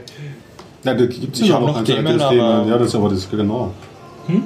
Experts und so. Ja. Ja, das sind noch ein paar Themen, aber. Experts? Das später Experts. dann, ja. Text. Ja, wenn, wir dann die, bei der Film und schöner Leben Name des Films. Genau. Achso, okay. okay. Serie. Schön Okay. angehört. Haben wir, haben wir einen Nerd oder Ja, so ich habe noch was? Schräges. Seid ihr geistig noch helle drauf? Absolut. Kennt ihr die Geschichte, dass man so herumstöbert, wo was liest oder so oder was schaut und plötzlich lernt man so eine Kleinigkeit, die man eigentlich gar nicht vorgehabt hat zu lernen, aber man entdeckt so eine Kleinigkeit und über die freut man sich, dass man die dann gelernt hat. Mir ist das jetzt so gegangen, ich habe einen Artikel gelesen in einer Zeitung über den englischen Ausdruck Serendipity. Kennst du den? Nein. Gibt es keine deutsche Entsprechung dazu? mehr, was heißt. Was heißt das? Genau das, was ich vorher erklärt habe. Nämlich, freut sich. wenn man eine Kleinigkeit entdeckt, die man aufgrund dessen, dass man was gelesen hat oder was erfahren hat, gelernt hat, die man nicht vorgehabt hat zu lernen, die man dadurch Oh. dann lernt. Wir haben das Vokabel dafür. Das ist nicht Endlich! Douglas Adams. Wörterbuch. Nein, ist es nicht. Nein, ist es nicht. Nein, es ist ganz regulär. Es gibt übrigens auch eine Software dafür, das ist eine Blogging-Software gewesen, Serendipity. Ja, ich habe dieses Wort schon ziemlich oft Ja. gehört und nicht mehr gewusst, was es heißt. Aber ich habe es dann sehr meta gefunden, dass ich das Wort gelernt habe, damit, indem ich es gelernt. Das spricht jetzt aber nicht für die Sprache der Dichter und Denker, dass wir keinen Begriff für dieses Wort haben. Ähm, doch, weil man immer nur das Wort für das Gegenteil eigentlich in einer Sprache kennt. Wir haben kein Wort für ähm, ich bin nicht durstig. Äh, Entschuldigung. Für, doch, ja, ja. Genau. Ja, jeder hat nachgedacht. Ja, ja, doch, gehabt. Nicht durstig, also sozusagen satt. Ähm, weil Hunger war hier in Europa schon ein Problem. aber Daher nie Durst. Ähm, ja, genau, aber wir hatten kein Problem für Durst und deswegen gibt es das Wort für das Gegenteil nicht. In, ähm, das habe ich in der Schule noch gelernt, Durst, das macht ja keinen Sinn. weil wir das Gegenteil nicht kennen. Also wir kennen nicht. Du hast doch genug Bier Moment, Durst. ah, es ist wirklich kompliziert. Du meinst, Ich du willst ich glaube, das ja ganz, ja, ich glaube, das hat ja einen ganz anderen Hintergrund. Bier wurde hier immer getrunken und da gibt es einfach keinen Begriff dafür, dass du genug Bier getrunken hast. Ich glaube, hier wackelt eine These gerade ganz gewaltig. Nein, ich muss, da muss ich das, Es hat ich etwas finde mit dem Gegenteil. Kannst du in Europa schon verdursten. Also ähm, wir kennen ähm, wir kennen den Durst sozusagen nicht und deswegen Oh. haben wir kein Wort dafür, weil Wir haben ein Wort, das heißt Doch, Durst. heißt Durst. Ja. Ja, du hast es gerade gesagt. Aber aber das ist wirklich Gegenteil kompliziert. Für das Ja. Gegenteil von Durst haben wir kein Wort. Nicht Durst. Aus dem Grunde, weil wir es ähm, Weil wir es immer sind. nicht kennen. Wenn wir es nicht brauchen. Angeschledert. Aber das ist ein sehr Also, weil, weil wir nie durstig sind, haben wir kein Wort für nicht durstig. Das ist das schwer Ja, ist wirklich das jetzt macht schwer zu erklären. Es hat auch ähm, zum Beispiel, äh, ja, wo habe ich es noch gelernt? Oh Gott. Aber es, es hat etwas mit dem Gegenteil und nicht Ja. mit dem eigentlichen Wort. Man würde erwarten, wir haben dafür kein Wort, weil wir es nicht kennen, sondern es ist umgekehrt. Wir haben kein Wort dafür, weil wir es gerade, ähm, weil wir das Gegenteil davon nicht kennen. Um einen sehr blöden Vergleich zu bringen. Wir haben viele FPÖ-Wähler, aber wir haben kein Wort dafür, dass es zu viele sind. Oh Gott. Das wird nichts mehr. Das Das wird ja, nichts. nein. Argumentation. Aber ich finde die Rubrik sehr gut. Das ist ja schon ein paar Mal so Begriffe. Etymologie. Also Wort, Worte äh, Ja. zu erklären. Das werde ich mich jetzt. ähm, Ja. Rubrik Wort nennt sich Serendipity. oder? Genau. Eindeutig. Genau. Noch einmal, äh, Stefan, bitte. Serendipity, was? Serendipity. Ja, Serendipity. Aber es gibt einen deutschen Wikipedia-Artikel dazu. Das ist sehr Okay. lustig. Für ein Wort, das es im Deutschen nicht gibt. Das wird denglisiert. Ja. Was ist jetzt das Gegenteil von Serendipity? Äh, nichts wissen, darüber auch nichts lesen und darüber nicht traurig sein, oder? Kein Kommentar. Timebox. Nicht jedes Wort hat ein Gegenteil. Ist dann alles das Gegenteil oder nur Teil? Ja, stimmt. Okay, Ich hätte noch ein Wort. bitte. Ist verpackt in eine Aufgabe für dich. Es gibt in Wien ein Geotop. Frage 1. was Was ist ein ist ein Geotop? Und sie darf nicht googeln? Ja. Ohne Google. Naja, das ist ohne sie kann Wikipedia. es mir ja noch Ich ein bisschen zusammen- zusammenreimen. Was ein Geotop ist, findet man im Internet, aber man findet nicht das Wiener Geotop im Internet. Zumindest ist es mir nicht gelungen, es zu ergoogeln. Ich sag dir sogar, was das Wiener Geotop ist, das ist der Gspöttgraben. Aber du musst herausfinden, warum es ein Geotop ist. Eieieiei. Sollte ich den kennen, Spöttgraben? Spontan Bist du ein- jetzt Geotop bist du ein oder Geologe? Nein. Dann musst du nicht wissen, was ein Geotop ist und dann musst du den Gspöttgraben. Also wenn jetzt das der Geotop das äh, Pendant zum Biotop ist, dann kann ich mir das ungefähr vorstellen. Ich finde eigentlich nicht. weil- Was ist denn ein Biotop? Fangen wir mal so an. Ein Lebensraum? Ein naturbelassener, nein, ein nicht Ich, ich glaube, glaub, Biotop heißt einfach nur, das es, ein, das ist ein Lebensraum. Achso, Ja. Aber. Ach, dann ist es. das, das, das, Mein das Zuhause war ist mein Biotop. Kann man sagen. Spöttgraben. Du bist sicher nicht im Internet, äh, im, Mhm. du bist sicher im Flugmodus. Ja, Ja, ja, sie ist ganz brav. ich bin ganz brav hier. Aber ich fand auch den Namen. Spöttgraben schon sehr nett. Ja. Ja, ja, das ist typisch wienerisch. Da habe ich dann versucht, den findet man wieder den Namen und wenn man dann versucht herauszufinden, warum das so heißt, ist unbekannt. also vielleicht kommt es auch Der nicht ist von Gespött. Ist es sowas wie ein Ist Sammelpunkt, oder- oder- eine geologische Innerhalb der? Wiener Stadtgrenze. Okay, ja, das heißt, der ist irgendwo beim ja- Wienerwald oder so wahrscheinlich. Mm, so in die Richtung. Also nicht irgendwas. Im Architekturelles. Süden. Wenn es ein Graben ist, dann ist es schon. Ja. Das heißt, es ist im Süden von Wien. Nein, dort Okay. ist kein nichts Kann das relevant. sein, dass das der tiefste Punkt von Wien ist einfach? Nein? Nein, Nein. also ich könnte mir vorstellen, dass das Super. ein, da es ein Graben ist, dass das ein, dass man dort diese geologischen Schichten relativ gut erkennen kann. Aber Mhm. warum heißt es dann so? Ja, wegen Warum heißt es Geotop? Weil viele- es genauso wie, der, sind so- Biotop, so wo für viele. Tiere oder was auch immer. Ah, so, okay, okay, okay. Das sind also die Schichten. Na, ich bin ja mal gespannt. Das ist ja jetzt. Das ist ja Oder Aber lösen wir nicht auf, oder? Vielleicht Lassen wir eventuell, weil sich dort bilden, vielleicht bilden. Die Auflösung sagt Ihnen der Stefan in der nächsten Folge von Genau. Ihr Tocher Podcast. Oder die Anna, wenn sie im. Spöttgraben war und dort das gelesen hat, warum das ein Geotop ist. steht das da. Das steht dort, sonst hätte es nämlich auch nicht gewusst. Dort, okay. Steht dort. Gut. Kann man Und gleich das ist echt nett dort, die Ecke von Wien. Das, äh, OpenStreetMaps ich markieren, Geotop. muss ja sowieso dann jetzt die Woche einmal eine größere Fototour machen, weil ich glaube ja, das äh, längste Wohngebäude der Welt jetzt zumindest. Möchtest also ich du erzählen noch von nicht deiner gefunden. ähm, Wien-Tour? Achso, ja, dann erzähle Ja. ich vielleicht schnell mal. Ich habe Deine Aufgabe im letzten Bierdacher Podcast war das längste Wohngebäude, Der das Welt längste Gebäude. Du hast das ja schon dreimal gespoilert gehabt, aber Ja, zum aber Glück hat ich sie weiß, nicht zugehört. Ja, Also das, der, die Geschichte dafür, ist dass sie die, Shownotes gemacht hat. ich habe Genau. Welches war das? nochmal? vielleicht habe ich es einfach nicht begriffen. Das kann auch sein. Also es ist, es ist ein Genossenschaftsgebäude. Nein? Hm, glaube ich. Das nach glaub ich nicht. Ja, das ist glaube ich ein Gemeindebau. Gemeindebau. Was meinst du denn, dass es ist? Löse es selber mal auf. Das, das ist Ja, das ist ja, das ist ja genau das Blöde, weil ich, ich habe ja tatsächlich jemanden gefragt und der hat mir was erzählt, was irgendwas mit Marx äh, Ah, Bau. das ist schon Marx sehr heiß. Und dann habe ich versucht, das mit, ohne Hilfe des Internets zu finden, wo das ist. Und daran bin ich bis jetzt noch gescheitert. Also es, also es gibt keine U-Bahn-Station, die so heißt, oder auch keine, keine, Und ich habe es auch keinen Pfeiler dahin zeigt. Na, ich habe da sogar angeschaut. getweetet, in welche Straßenbahn du einsteigen Ja, sollst. da bin ich aber noch nicht eingestiegen. Tja, Ähm, das steht noch bevor. Also das Ding heißt Karl-Marx-Hof. Karl Marxhof. Ich, ja, Nicht zu verwechseln mit der Marxer Gasse oder so. Also oder mit- Schlachtgründen, Schlachthof, Karl- Sankt Marx. Das, da, da gehört jetzt, da kommt jetzt, da muss man jetzt gerade mal direkt bescheid entschuldigen beim Robert er, ähm, wenn er zuhört, weil äh, er hat es mir vielleicht sogar richtig gesagt, nur mein gnadenlos schlechtes Namensgedächtnis hat natürlich nicht so lange gehalten, bis ich das äh, mir aufgeschrieben habe. Ma Sankt Marx. Nächste Woche sind nur noch Engel Karl- Marx. Karl Marx Hof. Wieder, ist wieder nicht in St. Marx. Nicht in Marx St. Marx. ist eine Gegend in Wien. Kein Bezirk, aber eine Gegend. Ach drum, okay, ja. Also ein. Grätzl, wie die Wiener sagen, den berühmt für den Schlachthof, für den ehemaligen Schlachthof, Jetzt ein, so ein Biozentrum, genau, Veranstaltungshalle, Hightech-Viertel. die Karl- Willkommen in T-Mobile sitzt aufgenommen. Ja, aber dann wann Das wundert mich jetzt das nicht, warum ich das nicht im Stadtplan oder sonst irgendwo gefunden habe, weil ich habe ja immer nach dem Marx oder St. Marx geschaut und St. Marx auf äh, Street nicht nach. Ja, auf müsste. Ja, ich denke, aber es das ist, die- es die- ist die- kein, keine Sehenswürdigkeit, die man auf ersten Blick auf Google findet. Ja, ich, ähm, ich, ich, ich werde schon empfinden. Ich mache dann nächste Woche eine große Fototour und schau mir spannend, beides aber- an.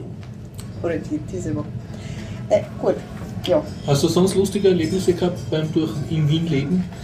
Äh, nachdem ich äh, meine Erkältung gegen mich kämpft, habe ich jetzt keine lustigen. Ja, doch, ich habe ein lustiges Erlebnis habe ich gehabt. Ich habe eine Wohnung besichtigt. Ähm, Ja. Die war total schön renoviert. Auf Aus der dem- Serie auf- Anna sucht Wohnung. Ja, genau. Äh, die war super schön renoviert und einigermaßen günstig. Und ähm,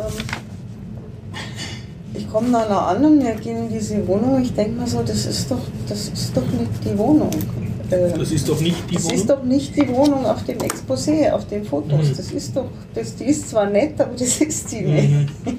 Ja, stellt sich raus, dass das die Fotos von der Wohnung wahrscheinlich im Stockwerk unten drunter war, die wahrscheinlich äh, tatsächlich super schön renoviert ist. Und die Maklerin hat aber nichts Besseres zu tun gehabt, als so zu tun, als, als wäre sie jetzt selber total überrascht, dass das eine andere Wohnung ist. So typischer Maklerschmäh, dass da. Huch, ach, jetzt ist da keine neue Badewanne, sondern eine Dusche. Hm. Ah, ah, da ist jetzt gar kein Anbaukühlschrank in dem Schrank. Aber wenn's schon einmal da ist, ne? Aber wenn's, ja genau, aber wenn sie schon mal da sind und ich so, na, jetzt vergessen, irgendwie keine Badewanne, ich gehe wieder. Ähm, und dann war sie ein bisschen betröppelt, wo man gedacht hat, naja, also, was erwartet sie denn jetzt, dass ich mich freue oder wie? Naja, genau. Ja, wollte ich nur gerade, so war lustig. Nee. Dazu hätte ich auch noch etwas. ähm, äh, ja, ich kenne die Sicht im Prinzip aus beiden Richtungen, ähm, äh, da ich Leute kenne, die vermieten hier in Wien. Ähm, und äh, ich weiß, dass inzwischen es sich nur noch lohnt, in Wien auf Willhaben nach Wohnungen zu suchen. Weil? Weil die ganzen Makler setzen es auf allen Plattformen rein, aber Willhaben ist deren größte ähm, äh, sozusagen Einzugsgebiet. Das ist Wiener Ebay oder was? Ja, im Prinzip schon. Das- Meine Erfahrung ist halt, dass bei Willhaben die meisten drin sind Mhm. ähm, und dass man da auch eine Antwort kriegt, wenn man hinschreibt, Mhm. zum Ja. Beispiel. Bei anderen nicht unbedingt. Ja, also Willhaben ist für der größte Marktplatz für Wohnungen. Ähm, das wird aus dem äh, Maklersicht so gesehen und ist, Ja. da ist es schon so. Aus meiner Sicht, ich, ich mag keinen Makler. Also. Ja, Die sollen nicht dafür haben schauen. okay, aber für die, die keinen Makler haben, die setzen es auch am ehesten auf ähm, Auf, Willhaben ja. oder Jobwohnen.at. Da habe ich damals Ja. auch eine Wohnung gefunden. Aber bei, ja, bei Willhaben oder Jobwohnen, das sind so Mhm. die, wo ich schaue. Ja. Ähm, und dann, ja, jetzt sind welche weggegangen, aber ähm, es ist ähm, auch interessant, was die Makler eigentlich herausfinden können über uns. Okay.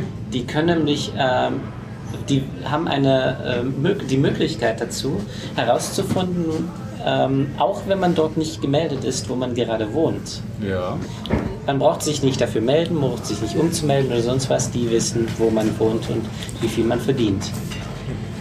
Interessant. Wie- Meinst du das jetzt in genau Österreich? Ohne- ohne- Wie, wie, ja, genau, das. Genau. das, das, Zum einen, ähm, die, äh, äh, in Deutschland nennt man es Schufa, ich kenne das österreichische Mhm. Äquivalent nicht. Darüber Okay. wissen sie ziemlich viel. Auch die Adresse. Wo bekommst du deine hauptsächliche Post hingeschickt, wie zum Beispiel von der Bank oder sonst was? Darüber können die dann tatsächlich herausfinden. Die wissen sogar, ähm, äh, können die über Leute herausfinden, die damit nichts zu tun haben. Im Prinzip ist das eigentlich eine Schweinerei, weil es gibt keine Zugangsbeschränkungen dahin zu der Software, also zu diesem System, nicht Software. Äh, Sie können einfach nachschauen, okay, der Hans Müller, ah ja, der, äh, der wohnt schon seit einem halben Jahr in Hinterpusemuckel und verdient 5000 Euro im äh, Jahr oder sonst was. Okay. Auch wenn man dort nicht gemeldet ist, das ist völlig wurscht. Wenn man sich hier in Österreich abgemeldet und äh, ist und nach Deutschland zieht, könnt ihr es auch darüber herausfinden, ist kein Problem. Da kann ich eine, ich kann aus dem amerikanischen Wohnungsmarkt be- berichten, äh, dort die Wohnungssuche ausschaut. Also im Prinzip gibt es was ähnliches wie Willhaben, äh, vor allem im amerikanischen Raum verbreitet, nennt sich Craigslist. Genau, Mhm. gibt es auch sogar für Wien. Genau, die gibt es auch für Wien, aber ich glaube, Wien benutzt Ist keiner. nicht viel los. ja. Äh, aber prinzipiell ist das halt, wo Leute halt Zimmer oder Wohnungen oder was auch immer reinstellen. Und prinzipiell, also ein Zimmer ist relativ einfach zu finden, also so äh, als Student.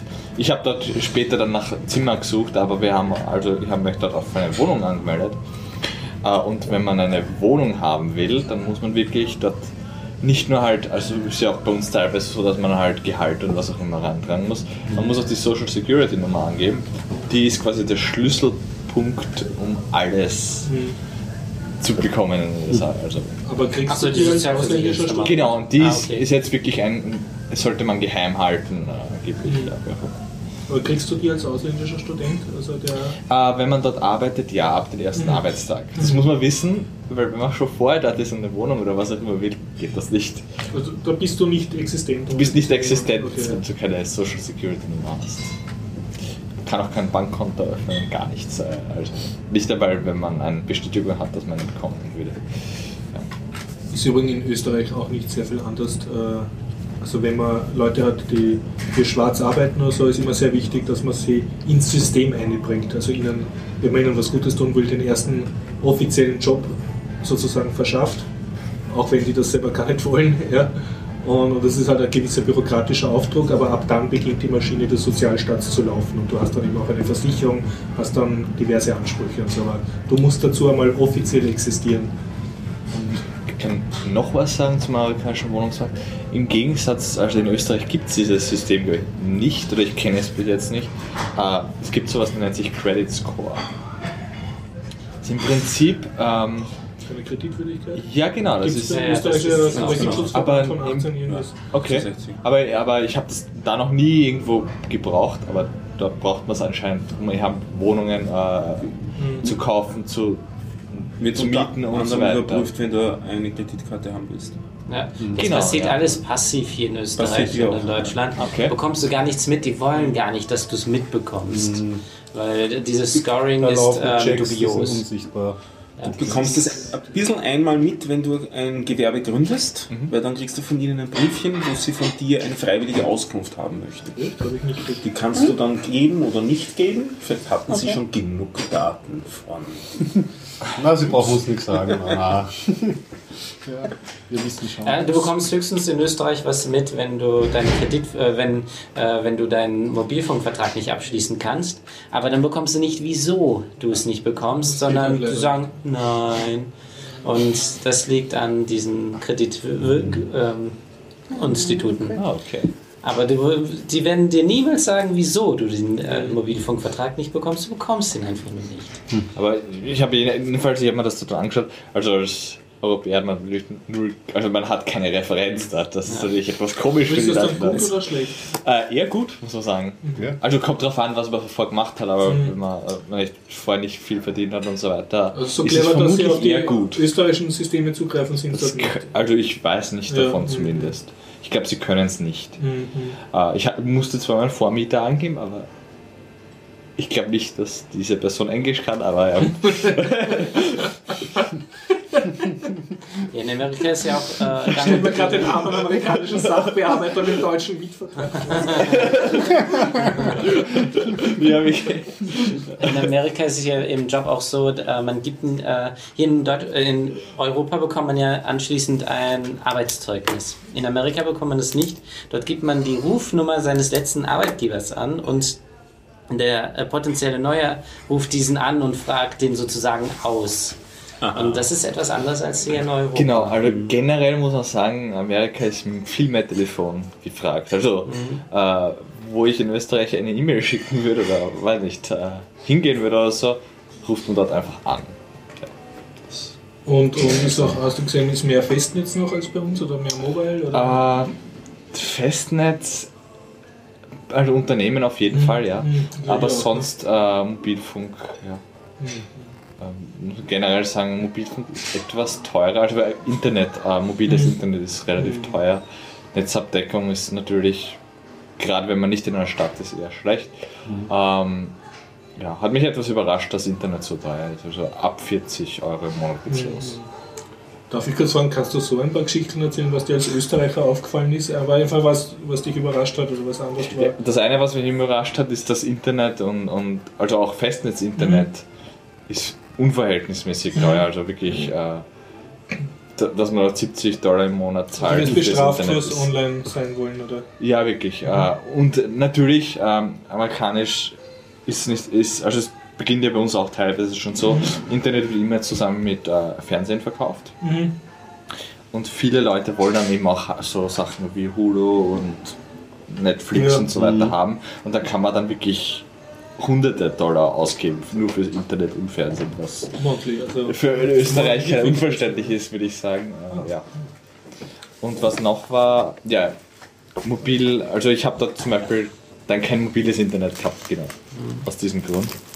Was natürlich eine ganz andere Erfahrung dann plötzlich wieder ist, wenn man das gewohnt ist, auch immer. In die Vergangenheit. Äh, ja. Und deine europäischen Mobilfunkanbieter haben da dort Nüsse genutzt, die du gehabt hast. Äh, ich habe es gar nicht ausprobiert. Also ich habe eine SIM-Karte schon gehabt. Äh, und ich muss sagen, also wer auch immer nach USA reist, man kann dort ohne Vertrag auch SIM-Karten kaufen, T-Mobile zum Beispiel. Äh, und für 3 Dollar im Monat, also so genauso wie bei uns, halt 10 Cent pro Minute oder was auch immer Verträge haben. Und das ist wirklich das Effizienteste, auch wenn man als Urlauber oder so hinfährt. Zahlt sich eventuell aus, wenn man Also einfach eine Prepaid-Karte, oder? Cent pro Minute.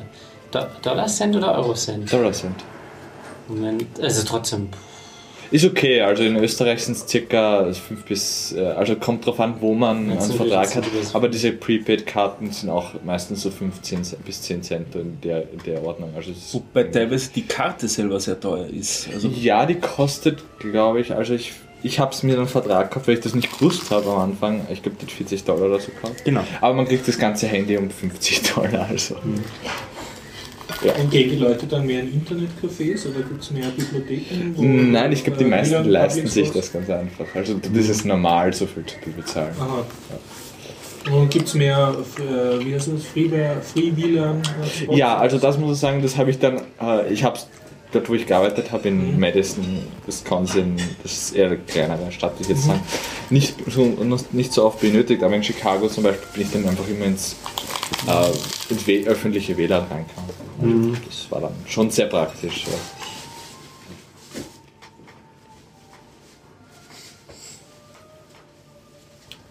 Okay, der Stefan ist ausgeschaltet. Äh, ein ja. Stefan, hast du nicht noch ein paar Themen? Sehr was ins Spiel genommen.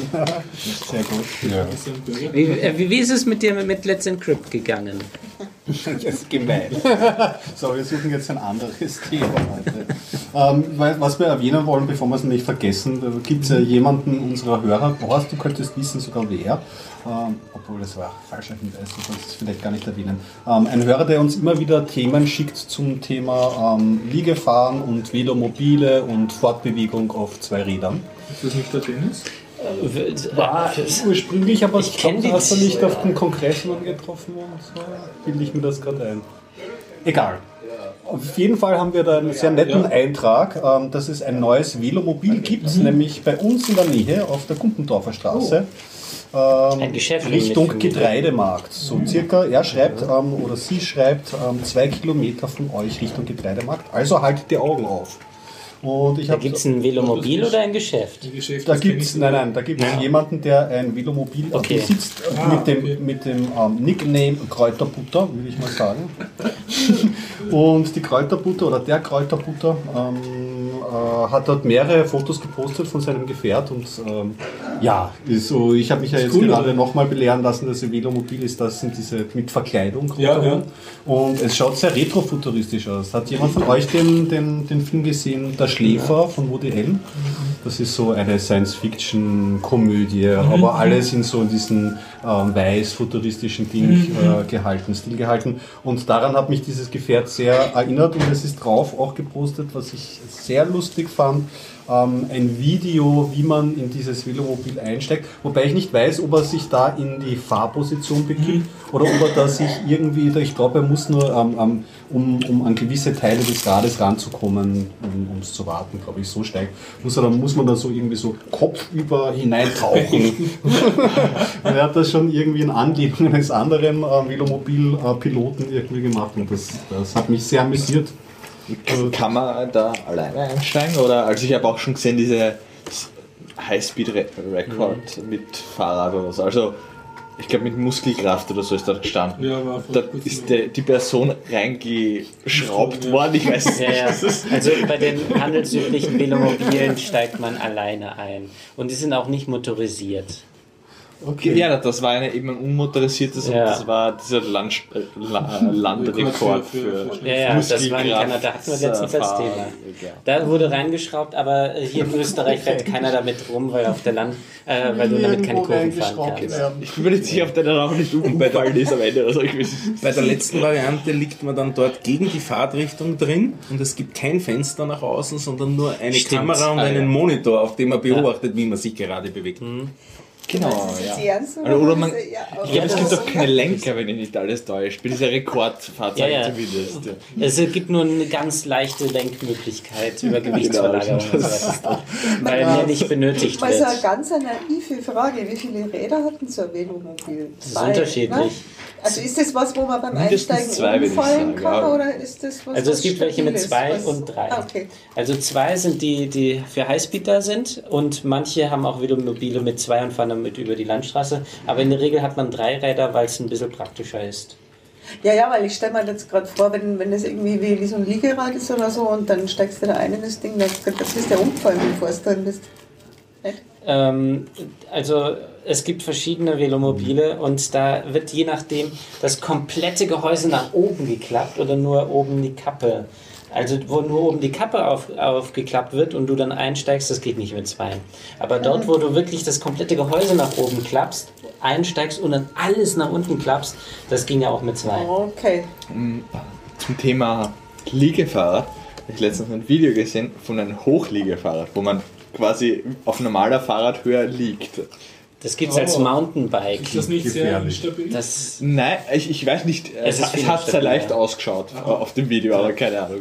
Es gibt ein Liege-Mountainbike. Das ist eine Katastrophe eigentlich. Du kannst damit nicht wirklich fahren, weil du bist viel zu hoch, das Gewicht. Äh, Beim Liegefahrrad ist das Problem, dass du wirklich nicht besonders gut die Balance halten kannst. Das meiste musst du mit den Armen machen und mit dem Kopf.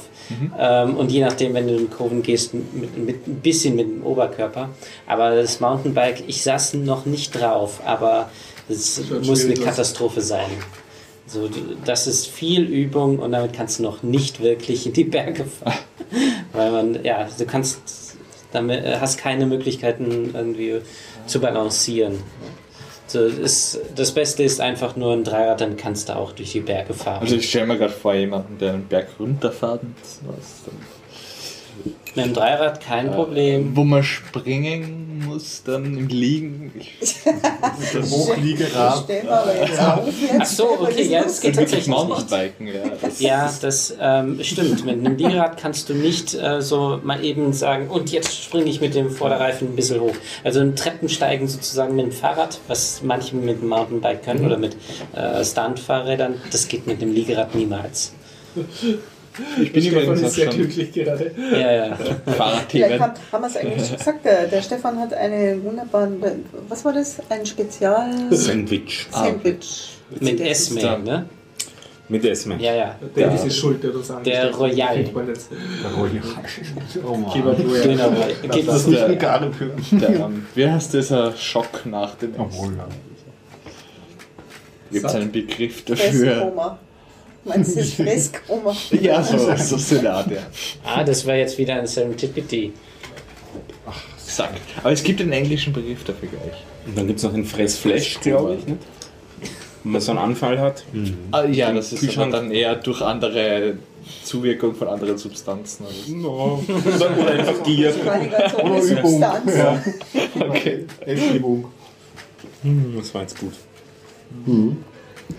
Ja, auf jeden Fall, wenn wir den, diesen wunderbaren Post von der Kräuterbutter verlinken, würde ich sagen. Also ich werde es mir auf jeden Fall anschauen. das ist auch wird eine Diskussion drunter. Es ist wirklich ganz, und es sind wirklich viele Fotos und es ist witzig, dass es wirklich bei uns so in der Nähe ist. Halt. Habe ich eigentlich schon mal Fotos von meinem Liegerad und so weiter? Ich glaube nicht. Dass Okay, muss ich das mal machen. Hast du das? Cool, dann mach. Also wie ich mit dem Zweirad und mit dem. Dreirad fahre. Weil das ist schon es ist ein gewaltiger Unterschied.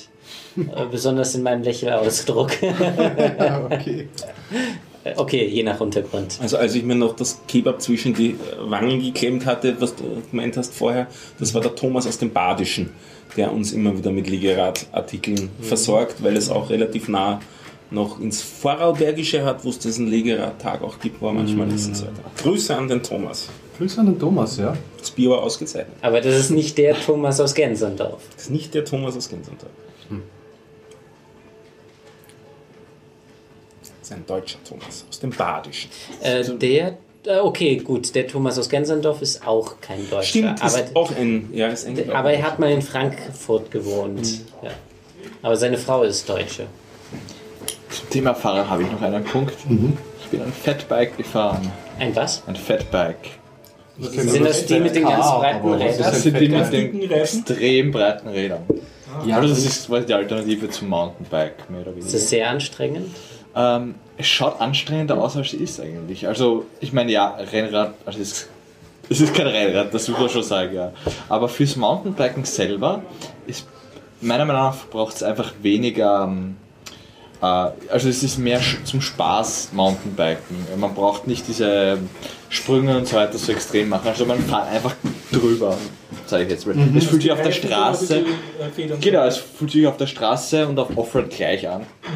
Ähm, und gerade wenn man nicht so gut im Mountainbiken ist oder, oder halt Anfänger ist, macht es meiner Meinung nach durchaus mehr Spaß damit zu fahren. Also ich bin ja mit in Wisconsin äh, zweimal, dreimal Mountainbiken gewesen und ich kann es einfach nur empfehlen, das auszuprobieren, einmal, wenn man die Möglichkeit hat. Und das ist auch der Sinn, dafür wird es auch verwendet, diese. Schlägst du mehr Gewicht mit durch die fetten Reifen? Also merkst du, Ah, nein, ist? Gewicht nicht, weil ich meine, ja, Luft hat auch ein Ja. Gewicht, aber es ist halt nur Luft, unter Anführungszeichen.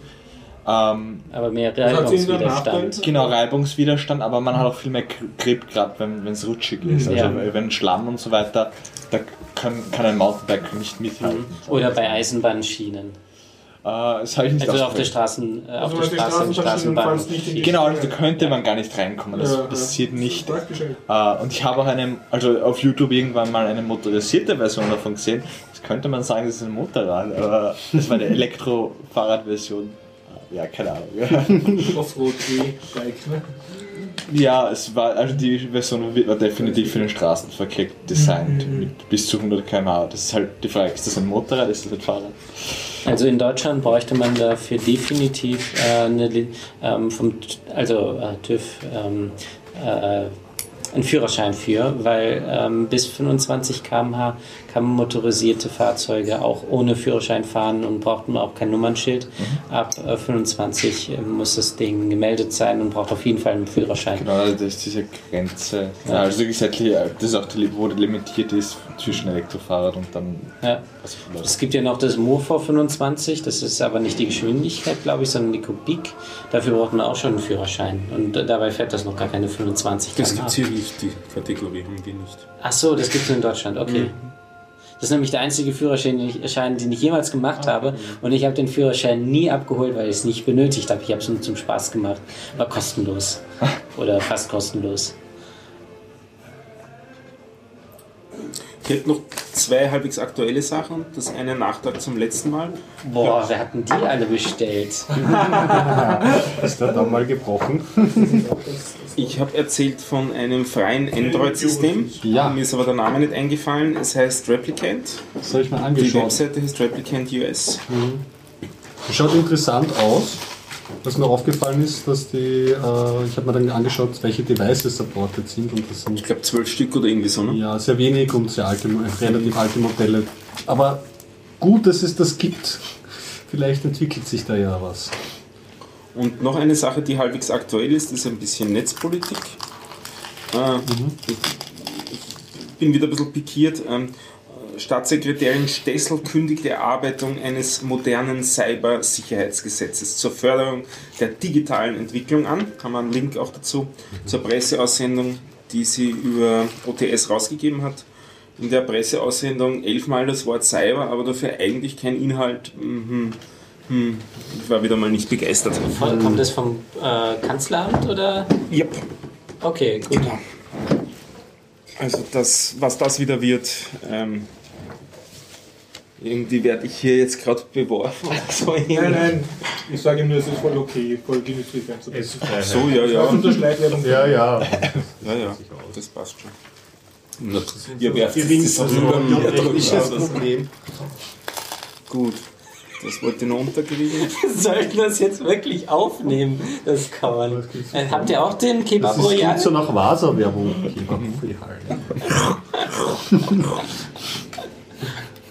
du wolltest Wim lernen, Stefan. Das interessiert Oh mich ja, nämlich. genau. Du, ich habe nicht gewusst, dass du nur Wim noch gar nicht kannst. Ja, ich mache es erst seit zwei Jahrzehnten, ich kann es noch immer nicht gescheit. Ach so, ich glaube, ich okay. habe eine gewisse me mentale Blockade gegen Wim, Wim und gegen Emacs ungefähr gleich ausgeprägt. Ich bin einer der wenigen, die, glaube ich, in beiden exakt gleich schlecht sind. Wir müssen erklären, glaube ich. Ja, Was das ist. Ja. Das ist jetzt der Moment, auf wo ich jeden Fall. Jetzt haben wir mal zwei Sätze genördet, so richtig. überhaupt keine Ahnung. Ja, gut, dass du das Also bist du Nano-Benutzer. weil das, wär- das hätten wir sowieso für die, das ist nicht schlecht für die Hörer. auch. Also, die, wir, wir sprechen hier von Editoren, also Ach, Programme, okay. mit denen man Texten in Computern eingibt und editiert. Die Ja. keine grafische Oberfläche haben. Äh, nicht notwendigerweise, Okay, weil Emacs es- manchmal schon. Ja, Ex-Emacs und auch für Win gibt es mittlerweile GWin und so weiter. Nicht? Also man kann alles dann auch mit grafischer Benutzeroberfläche haben. Äh, ja, doch, ich verwende hin und wieder Nano äh, oder Sublime oder Atom oder ganz was anderes. Eddie, oder? Ich bekomme einen Herzinfarkt. Ja? Kate, Cartwright. Kate, genau, stimmt, den gibt es auch noch. Kate, Kyle ja. für LaTeX-Dokumente, sehr beliebt. Genau. Leafpad Die was? für Leafpad Ja, für das LXD-Benutzer. LXDE, genau. Mauspad für XD XD-Benutzer. Das sind die grafischen Ja. Editoren dann schon. Ja. Okay, die sagen mir absolut Aber wir, wir kann man, da kann man mal rein ummachen, also für alle, die. äh, Also Emacs und Vim ist ja immer so eine quasi Entscheidung. Man, also ich bin ein VI, also Fin. Also VI ist mir auch schon zu krude, aber Vim. Aber ich habe mich da auch eben nicht so wie du so durchgerungen. Du musst das, da ist die Lernkurve relativ hoch, weil du eben kein grafisches User-Interface hast. Das heißt, du musst gewisse Befehle durch Tastendrücke eingeben. VI kenne ich sogar. Ja, wirklich. Äh, na dann. Oh, da habe ich schon mal, da habe ich schon mal, äh, OB, äh, ich weiß es nicht mehr, aber ja, ich weiß, jetzt Ja. weiß ich, wovon ihr sprecht. Ja, Okay, gut. genau, Mhm. diesen Ja.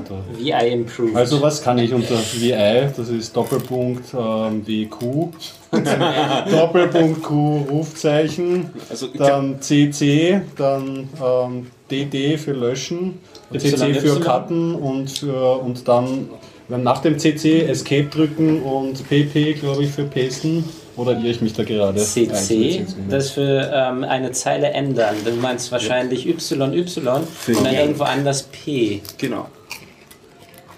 Das Ausschneiden ist eigentlich Jenken und das ist Ah, Y. okay. Aber V ist Ja, auch richtig. interessant. Ich in der Fehlbedienung schon. Selbst die wenigen, selbst die wenigen Befehle, die ich kann. Ich glaube, du kannst auch in meine Lerngruppe. Ja, gerne. Äh, Und der Modus, mit dem ich die ganze Geschichte versuche, ist Learn in Public. Okay. Das ist die Ah, okay. Initiative eines äh, Menschen, den ich hier schon mal erlebt habe, äh, erzählt habe, von dem ich schon mal erzählt habe hier. Das ist der Doug Neal, das ist, So, äh, das- der macht einen, hat einen Kurs schon über mehrere Monate angeboten zum Thema Visualisierung. Da habe ich teilgenommen und immer wieder davon erzählt. Und jetzt das nächste, was er gerade macht, ist Learn in Public, wo er Leute versucht zu ermutigen, was Neues zu lernen und über diesen Lernprozess online äh, zu berichten in passender Form. Dazu hat er mal jetzt im ersten Schritt sein E-Book herausgebracht, wo er mögliche Wege darinnen aufzeigt.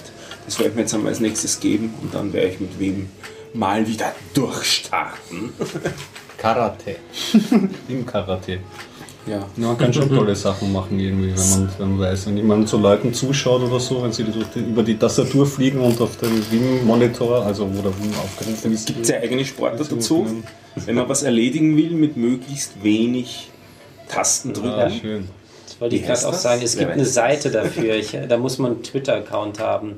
Weiß ich nicht mehr. Mhm, wo man dann die Lösungen tweetet. Ja. Also der Sport heißt Wim Golf. Ah ja, genau. Schön. Also du hast eine gewisse Aufgabenstellung und diese Aufgabenstellung ist mit möglichst wenig Tastendrücken in Wim zu lösen oder in WL zu lösen. Nicht gerade trivial manchmal, Ja, die, äh, die optimalste Lösung zu finden. Wobei, Ja. Ich habe mir, ich hab mir meistens immer so Cheat-Sheets ausgedruckt. Das hat- Ja, damit kommst du aber noch nicht auf die optimalen Lösungen. Nein, nein, das jetzt nur unabhängig davon. Also von, mir das das beizubringen. Ding ist ziemlich programmierbar drinnen, hat eben auch dieses Vim-Skript eingebaut, das allerdings auch wieder ziemlich kryptisches Zeug ist. Fast so kryptisch wie das Lisp im Emacs. Nicht? Also da kann man sich dann wieder streiten, was schlimmer ist. Und Lisp ist wenigstens eine ähm, saubere Programmiersprache. Du weißt sofort, wenn du was liest, äh, wo was sie gehört jetzt zusammen, weil die Klammern gesetzt Ja. werden. Weil wir wollen ja alle möglichst viele Klammern sehen. Willst du etwa Basic programmieren? Das ist ganz okay, habe ich angefangen damit. Gibt es nichts dagegen einzusetzen. Ja, okay, in Ah, Ruby gibt es Gott sei Dank auch nur sehr wenige Klammern. Man kommt ohne Klammern aus. Apropos viele Klammern, Java. Wer Java nicht aushält und trotzdem Android programmieren will, gibt es was Neues. Heute in Version 1.0 rausgekommen Kotlin. Okay. Von den IDFJ-Erfindern Genau. und Entwicklern. Genau, genau. Die arbeiten schon fünf Jahre dran und jetzt ist eben Version 1.0 heraus. Schaut echt lesbar aus, das Zeug. Also Java in lesbar. Aha.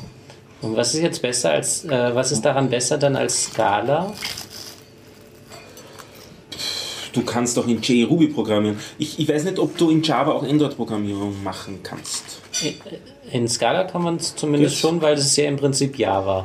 Das heißt, wenn es kompilierbar ist, ist es ähm, Ja, ist die Frage, ob es eine schöne Toolchain auch dafür gibt. Ja. ah, Nur okay, das das Java Also kriegst du auch eine- eine- Ja. halt Okay, das, kriegst du das auch eine Android-App damit auf die Reihe. Und die eben legen ihren Fokus drauf, sowohl Java-Applikationen als Ah, auch wirklich okay. explizit Android-Applikationen als, als Output zu haben. Was ich sehr nett finde. mit einer- Ja. Und das ist eben halt auch eine moderne Programmiersprache. Nicht? Also das wirklich schaut Im interessant Gegensatz aus. zu Java. Ja, das sage ich jetzt mal so. Immer diese Graben. Ich wollte noch zu Vim etwas sagen. Und zwar, ich habe mal NeoVim. Hatte ich das schon mal als Thema? NeoVim ausprobiert. NeoVim verwendet nicht die Vim-Skriptsprache, sondern Lua als Skriptsprache zum Skripten. Und ähm, ich war mit NeoVim ziemlich unzufrieden. Also es war die müssen auch ganz schön reinklotzen, damit sie auf das, den Komfort von meinem Vim kommen. Also wenn ich mit Vim programmiere, zum Beispiel, ich glaube, was war das? Äh, Syntax-Highlighting war defaultmäßig nicht eingeschalten. Also ich bin jetzt von einem ähm, einfachen Benutzer ausgegangen. Ich habe ein Ubuntu und sta äh, starte Vim mit einer Textdatei. Ist ähm, vorrangig eine Programmiersprache, die ich da programmiere. Und zack, sofort Syntax-Highlighting. Dann habe ich NeoVim verwendet und keine Syntax-Highlighting defaultmäßig an. Und das finde ich auf einem Ubuntu, wenn man ähm, jetzt ein Deb erstellt und die Konfigurationsdateien mitliefern kann, äh, schon ein No-Go. Also wenn, muss das von Hause aus direkt den meisten Komfort, den man mit dem Editor erreichen kann, schon defaultmäßig eingestellt sein. Außer man müsste noch Pakete nachinstallieren, dann finde ich in Ordnung.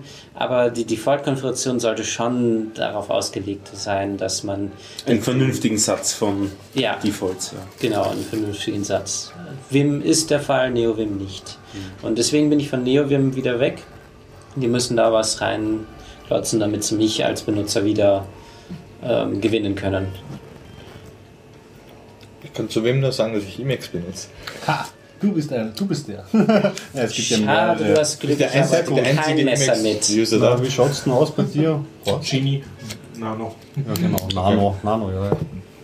Emacs habe ich auch schon mal mit Begeisterung verwendet. Für manche Aufgaben fand ich es einfacher zu, zu konfigurieren.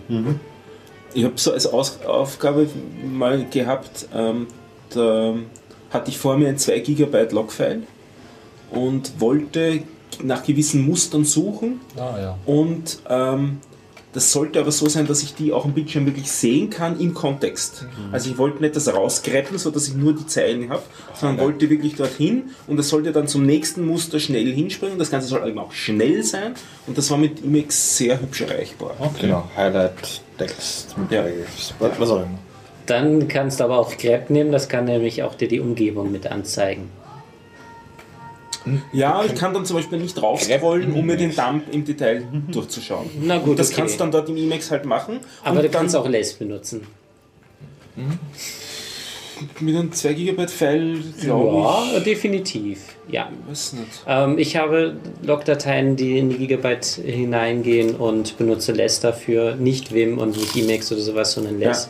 Und es ist gar kein Problem. Und ähm, ich kann wirklich mit Less drü- drüber. Es ist zwar nicht wahnsinnig schnell, weil die Datei halt nicht indiziert ist, Aber ähm, der findet ziemlich schnell und braucht dann halt ziemlich äh, lange, bis er die ähm, Zeile findet. Also ähm, welche Zeilennummer das ist. Hm, Das war mein Das ist nämlich ja. ein Problem, das ziemlich kompliziert ist. Im Gegensatz zum, zu einem Regular Expression Ja. ist das Finden ähm, ähm, des Zeilenendes nämlich ein Problem, das nicht so trivial ist. Da muss man wirklich jedes Zeichen durchgehen.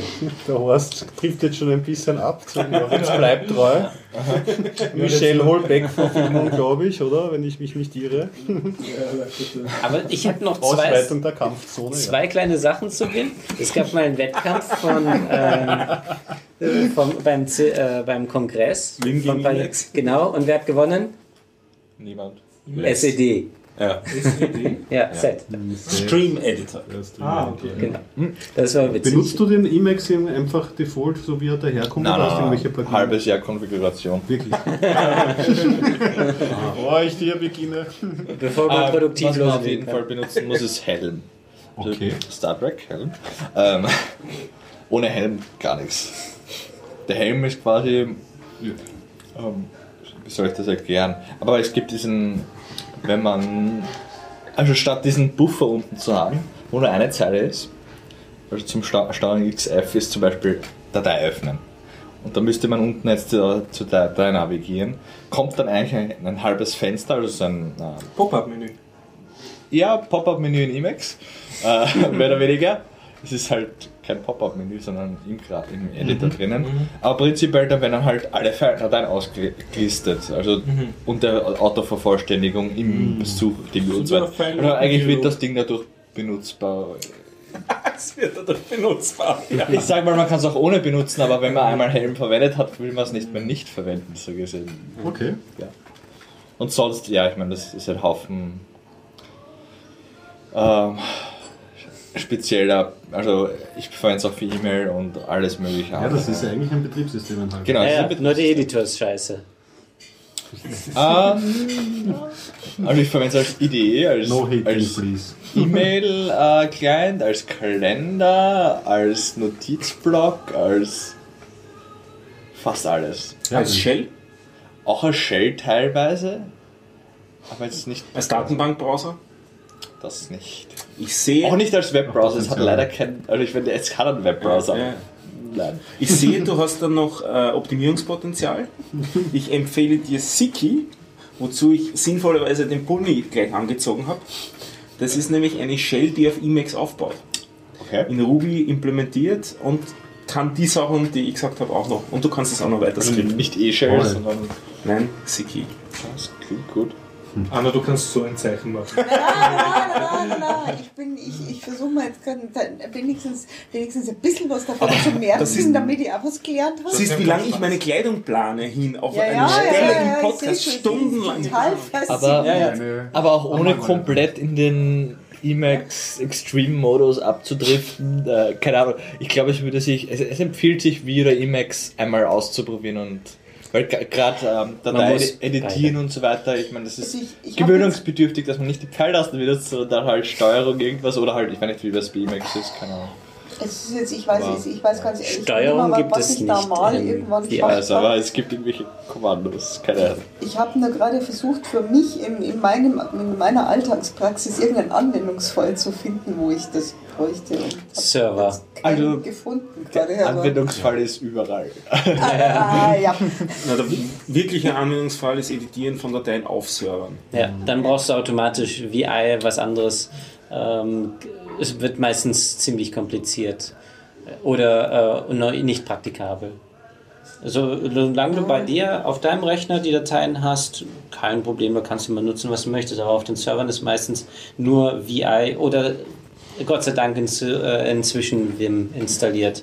Viele Programme haben auch Kompatibilitätsmod zu VI oder Emacs. Also Eclipse kann man auf Emacs zumindest umstellen, auf VI wahrscheinlich auch.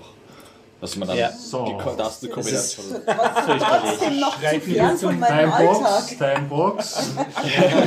Schreiben wir zum nächsten. Ja, aber wir könnten, so einen, wir könnten so, einen, so einen leichten Schwung, wir waren jetzt schon so ein bisschen in der Linux-Welt. Für schöner Leben. Ja, schöner Nörden oder so in der Richtung. Ähm, Du hast reingeschrieben, Alexander, du hast City Skylines äh, gespielt und das aber unter Linux. Ja. Das Was ist doch ist eine, ein, ein Windows-Game, oder? bitte? Wenn ich mich nicht irre. Oder gibt's da- Ähm, nein. Ah, okay, also es das gibt ist auf Steam auch für Linux. Ah, Also, cool. Ja, ja. Das habe ich Das damals. wusste ich nicht. Ja. Ich habe es nämlich im Laden gekauft und habe es auf äh, Steam benutzt. Ah, okay. Super. Okay. Okay, was ist City Skylines? Also City Skylines ist so ein City Building Simulator wie also Sim SimCity? SimCity auf gut Deutsch. Besser.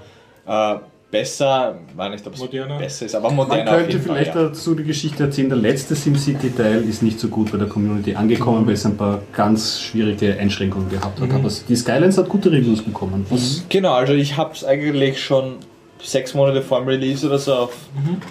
Ich weiß nicht, ob Sie die Seite prolinux.de kennt, aber das ist so eine Linux-Nachrichtenseite gesehen und habe gesagt, hm, das ist ein Spiel, das könnte mich interessieren. Habe dann mich dann für den Newsletter äh, angemeldet und dann festgestellt, mein Laptop wird das nicht schaffen. Äh, aber vor einem halben- ja, nein, ein paar Monaten habe ich meinen neuen Laptop zugelegt und der hat natürlich jetzt äh, die Leistung, dass ich das spielen kann. Und habe ich mir gleich beschlossen, mein drittes Game auf Steam zu kaufen. Und muss sagen, äh, es ist definitiv, wenn man solche City-Building-Games, also solche ähm, Simulatoren gerne spielt, ist es definitiv eine Empfehlung, weil ähm, ich, also ich, es hat jetzt kein, kein Setting, wo man sagt, ich muss eine Mission machen oder so, sondern es ist einfach nur ähm, Sandbox. Sandbox, ja. Man, Das heißt, du man, keinen Story-Modus. genau, also ich habe ihn zumindest nicht gefunden, genau. Es gibt keinen. Gibt es so nicht wirklich, Es ja. gibt nur so ein bisschen Tutorial-mäßig Einführung und dann gibt es später, Ja. musst du bestimmte Dinge freischalten. Du kannst äh, das, ähm, äh, das Rathaus zum Beispiel nicht von Anfang an bauen, nur nicht mal Krankenhaus oder sowas. Das muss Genau. man erst freischalten. Und auch Gebiete muss man freischalten. Ich finde, es schaut unheimlich hübsch aus. Ja. Vielleicht sogar das Schönste, was es so gibt jetzt am Markt mit diesen Ähm, Simulatoren. vermutlich. Also das letzte, Ja. was ich gespielt habe, ist City Life Deluxe. Ah, das kenne ich nicht. Ich weiß nicht, das war Windows Only, aber das ist schon viele Jahre her.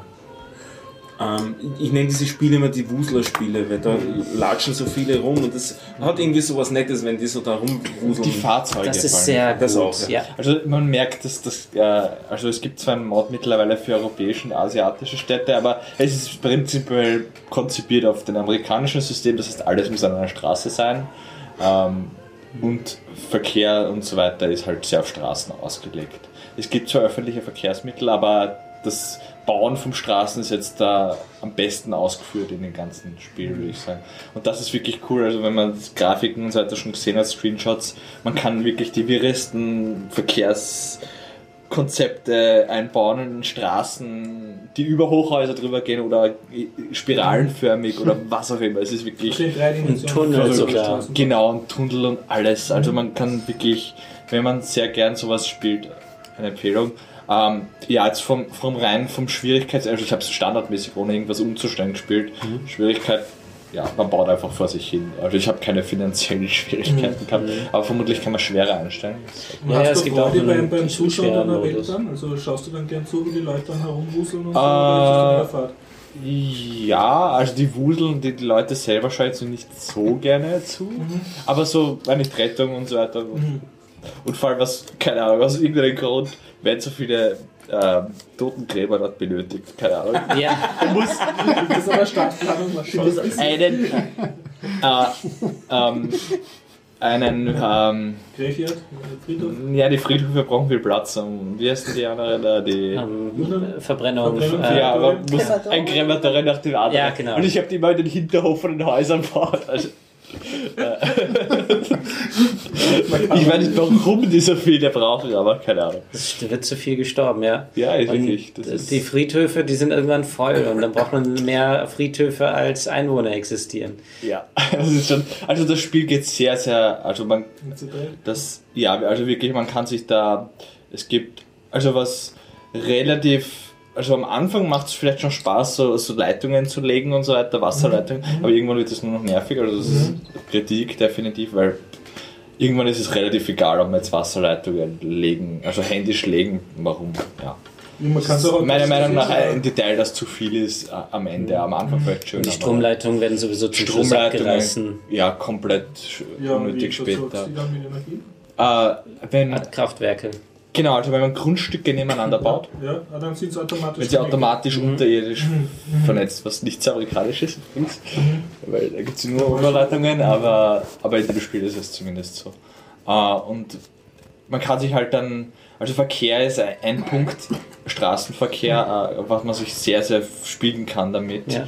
Öffentlicher Verkehr, es gibt Busse, es gibt, äh, es gibt U-Bahnen, also Metros, es gibt äh, Schienenverkehr, also äh, Schnellbahnen, es gibt Schiffe, es gibt Flugzeuge und so weiter. Also die muss man halt je nach Größe der Stadt Ja, freischalten. Und man fängt dann mit Bussen und so weiter an. Und das finde ich etwas kompliziert, muss ich sagen. Also gerade das Busnetzwerk, wenn man Das überall eine halt Station schön. hinstellen muss und so Ja. weiter. Äh, Meine Stadt hat 50.000 Einwohner, das wird schon ziemlich komplex. Ja.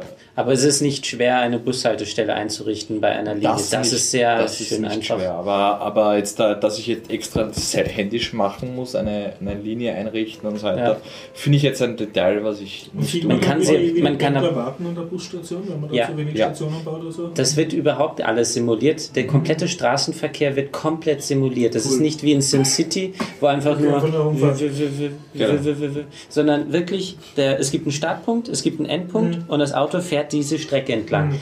Und wenn Staus entstehen, ist im einfachen Modus es so, dann ähm, werden vereinzelt Autos ähm, weggenommen und wieder an ihren Startpunkt zurückgesetzt damit sich der Stau auflösen kann. In einem etwas schwierigen Modus wird der Straßenverkehr echt simuliert, das heißt also, der Stau bleibt Stau. stehen. Er bleibt stehen, ja. Und äh, die Busse bleiben auch im Stau stehen und die Leute laufen wirklich, wenn du zum Beispiel eine Buslinie hast und daneben ist eine U-Bahn-Station, laufen die Leute wirklich von der U-Bahn zum Bus und umgekehrt. Mhm. Und auch zu den verschiedenen Buslinien, sie laufen wirklich nach Hause. Und dir macht das Spaß, den Leuten dann beim Wuseln zuzuschauen oder ist es doch dann eher. Ja, äh, ich habe das Spiel. Das Problem ist nur, es wird eine schnelle Intel- oder AMD-Grafikkarte verlangt.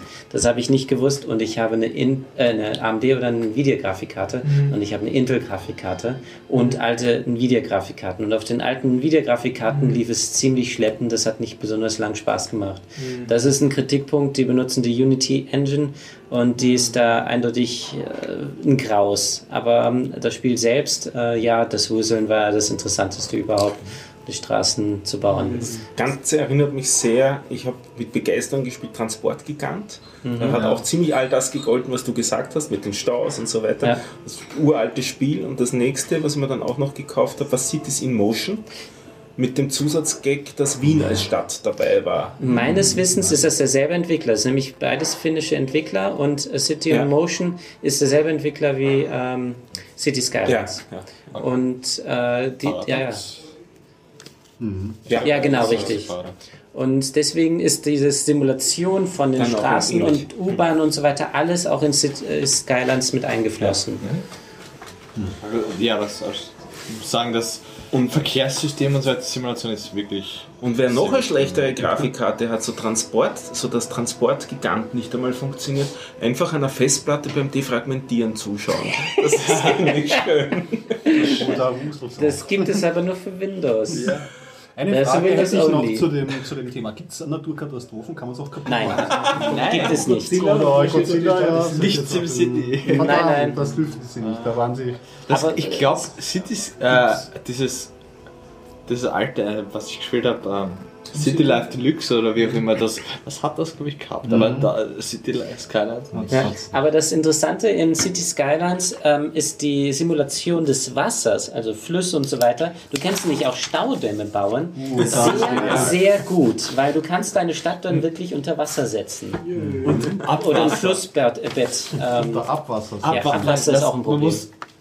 Schauen zuerst, wo man das Abwasser hin platziert, damit Ja. es nicht in die Stadt hineingeht. Oder wenn man einen Staudamm baut, ist das natürlich auch nicht schlau, dass man den Abwasserkanal auf diese Seite setzt. Okay, also es gibt schon Möglichkeiten, solche Katastrophen Selber zu herbeizuführen. ja. Aber trotzdem, das Städteleben wird dadurch nicht ausgeschaltet, sondern äh, die Leute beschweren sich nur. Also es ist nicht so, dass das Stausee stinkt. ex echt äh, simuliert wird, nur du siehst das Wasser. Also die, das Optische ist das Wasser wirklich sehr gut simuliert.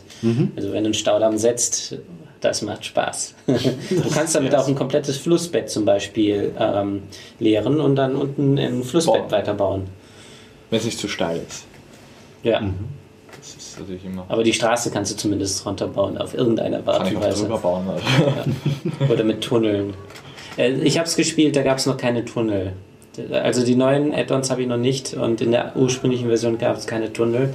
Die sind erst später dazugekommen. Das heißt also, ich musste eine Brücke drüber bauen. Ein Feature, das es noch gibt, ist, es gibt offenbar, das ist über Steam oder so aktiviert, man kann äh, Community-Gebäude hinzufügen. Ja, oder Community-Straßen, neue ähm, Kreisverkehr und solche Genau, Sachen. ja. Die gibt es dann fix und fertig mit äh, riesigen, gigantischen Kleeblattauffahrten für Autobahnen. Okay. Nice. Und auch neuen Gebäuden und solche Sachen, weil die Gebäude kann man auch selber designen. Genau, ja. Also eine Empfehlung, das klingt ja positiv irgendwie, das Skylines. Gibt auch Definitiv, also wenn man ja. die, die Grafikkarte oder den, den Laptop oder Computer dafür hat, dann auf jeden Fall.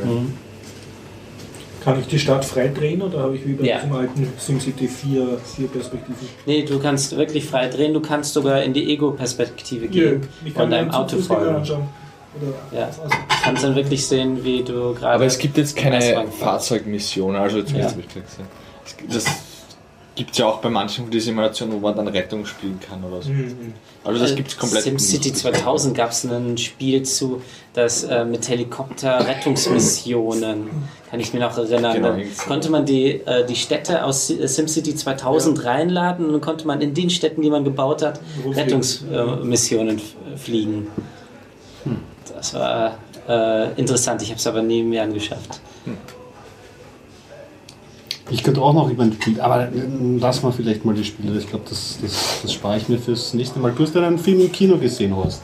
Ja, ich möchte nur kurz anbringen, weil ich es in den, äh, bei der Themenvorlesung gesagt habe, äh, bitte auf International Open Magazine gibt es einen neuen Artikel. Ich habe ihn heute republiziert. Es geht um internationale Domain Names und ob das der Bevölkerung von Tansania helfen wird, ins Internet zu kommen, Okay. da sie jetzt ihre, also dass sie jetzt nicht mehr Englisch lernen müssen, um ihre Domains ein, eingeben zu können.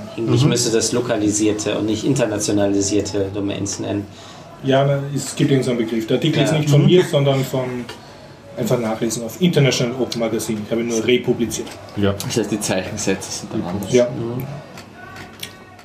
Willst du wirklich, dass ich jetzt die äh, Anomalisa total spoile? Nein, das habe ich mit keinem Wort gesagt. Ich will, ich will du jetzt nach zwei Bier dass du wirklich- keinen, keinen, keinen Film, den du hier besprichst, spoilst. Aber erzähl einmal rund und ich werde vielleicht so Handzeichen machen.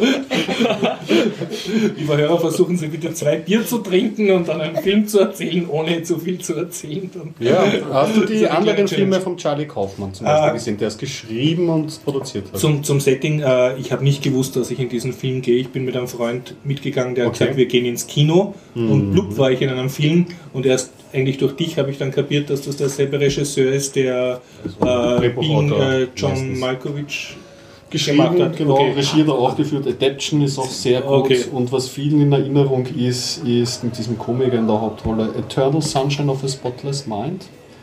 Ein Okay. ziemlich arger Film, wo es darum so ein bisschen Science Fiction könnte dir gefallen, Science Fiction Setting, so äh, Pärchen lassen sich Teile ihrer Erinnerung löschen, um die traurige äh, Beziehungsvergangenheit zu löschen. Aber ja, genau. Aber man kann sagen, das ist nicht so der easy, listen, easy listening Bruhaha-Humor, sondern ein bisschen anspruchsvollerer, Er ist auf jeden, er mehr kann strange ordentlich abgedreht sein. Auch so Ja, mit ja. Dodge mit, dem- Ding, ähm, mit dem Hoffmann in der Hauptrolle ist auch eine Empfehlung. Sehr anstrengend, aber eine Empfehlung. Und ja, er ist abgedreht, der Charlie Kaufmann. Aber gut, sehr gut abgedreht.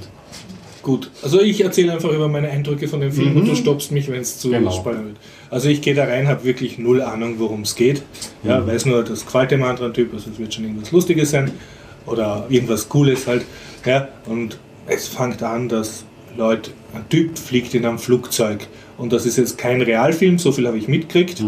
Und ich habe, glaube ich, bis zum Rausgehen gebraucht, bis ich mitgekriegt habe, dass das ein Stop-Motion-Film war und nicht ein CGI-Film. Ich habe mich schon gewundert, dass für so CGI rund war das. Also, ja, ja. Und was ich mich die ganze Zeit gefragt habe, war, warum war es überhaupt ein Stop-Motion-Film?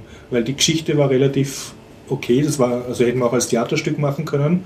Warum war das jetzt ähm, ein Stop-Motion-Film und nicht ein Film mit echten Schauspielern? Ich vermute, dass sogar mit echten Schauspielern billiger gewesen wäre. Vielleicht steht da eine Metapher aus, aber das weiß ich nicht. Ich, ich muss dazugeben, ich schaue auch ganz gern Stop-Motion-Filme, also ich mag diese Tricktechnik und so, aber ich habe echt lang gebraucht, um das zu kapieren, dass das jetzt ein Stop-Motion-Film war und ich nehme an, es ging einfach so um ein Show-Off, schaut, ich kann das. Ja, ich habe schon ein paar Berichte gehört darüber. Es gibt ja schon, ähm, es gibt, kannst natürlich überall irgendwas reinlegen. Es gibt dann Ja. schon so Theorien, warum das ein Stop-Motion-Film ist in diesem. Ja. Aber erzähl mal weiter. Also rückblickend, es gab eine Szene, die jetzt vielleicht Sinn gemacht hätte, dass das ein Stop-Motion-Film war, aber mit heutiger Tricktechnik oder auch mit ganz normalen Theaterrequisiten jetzt das auch zusammenbracht. Also ich habe es nicht so gefühlt. Und dann aber, was mich jetzt wirklich äh, sehr ähm, genervt hat als unvorbereiteter Kinogänger, ja, war, ähm, anscheinend hat es nur eine Synchronstimme gegeben oder so. Wobei, wir haben es in Englisch im Original geschaut. Also es hat anscheinend nur einen Sprecher gegeben und der hat alle Figuren geredet. Zumindest ist mir so vorkommt. Es kann nicht sein, dass ich Nein, nein, nur die. Hälfte mitgekriegt habe. Man sieht also, also der Hauptdarsteller ist so ein handlungsreisender älterer Mann, die wäre eher so ein grantiger Typ und so. Und es ist halt ein, im Endeffekt so eine Art Liebesgeschichte oder Parabel auf, wie Amerika nicht funktioniert oder so, ja, Gesellschaftskritik. Und ähm, der fliegt halt, halt in sein Flugzeug und checkt in ein Hotel ein und macht sich dann einen Aufriss im Hotel. Das ist so jetzt die grobe Handlung. Ja? Und die ja, er, er trifft auch noch seine Ex-Frau oder Ex-Freundin. Und die ganze Zeit, ähm, er spricht oder wird gesprochen von einer männlichen Stimme, das, das ist okay, er ist auch ein alter Mann, aber jetzt redet er zum Beispiel mit seiner Ex-Freundin und die wird auch von einem Mann gesprochen. Und dann habe ich zuerst gedacht, das ist jetzt irgendein ein Transgender-Dings oder so und, und äh, das ist halt irgendwie sein Sohn oder, oder jemand, der sich jetzt als Frau umoperieren hat lassen. Ich habe ziemlich den ganzen Film braucht, um zu checken, dass halt in dem Film alle eine männliche Stimme haben. Das zweite, und da kommt es ja schon eher hin, dass das jetzt Sinn macht, dass das ein Trickfilm ist und kein Realfilm ist, dass auch alle eigentlich das gleiche Gesicht haben. Alle Figuren. Und das ist dann halt so Meta und es kommt, wird dann auch in einer Traumsequenz angedeutet, wa- was, was die Aussage dahinter ist.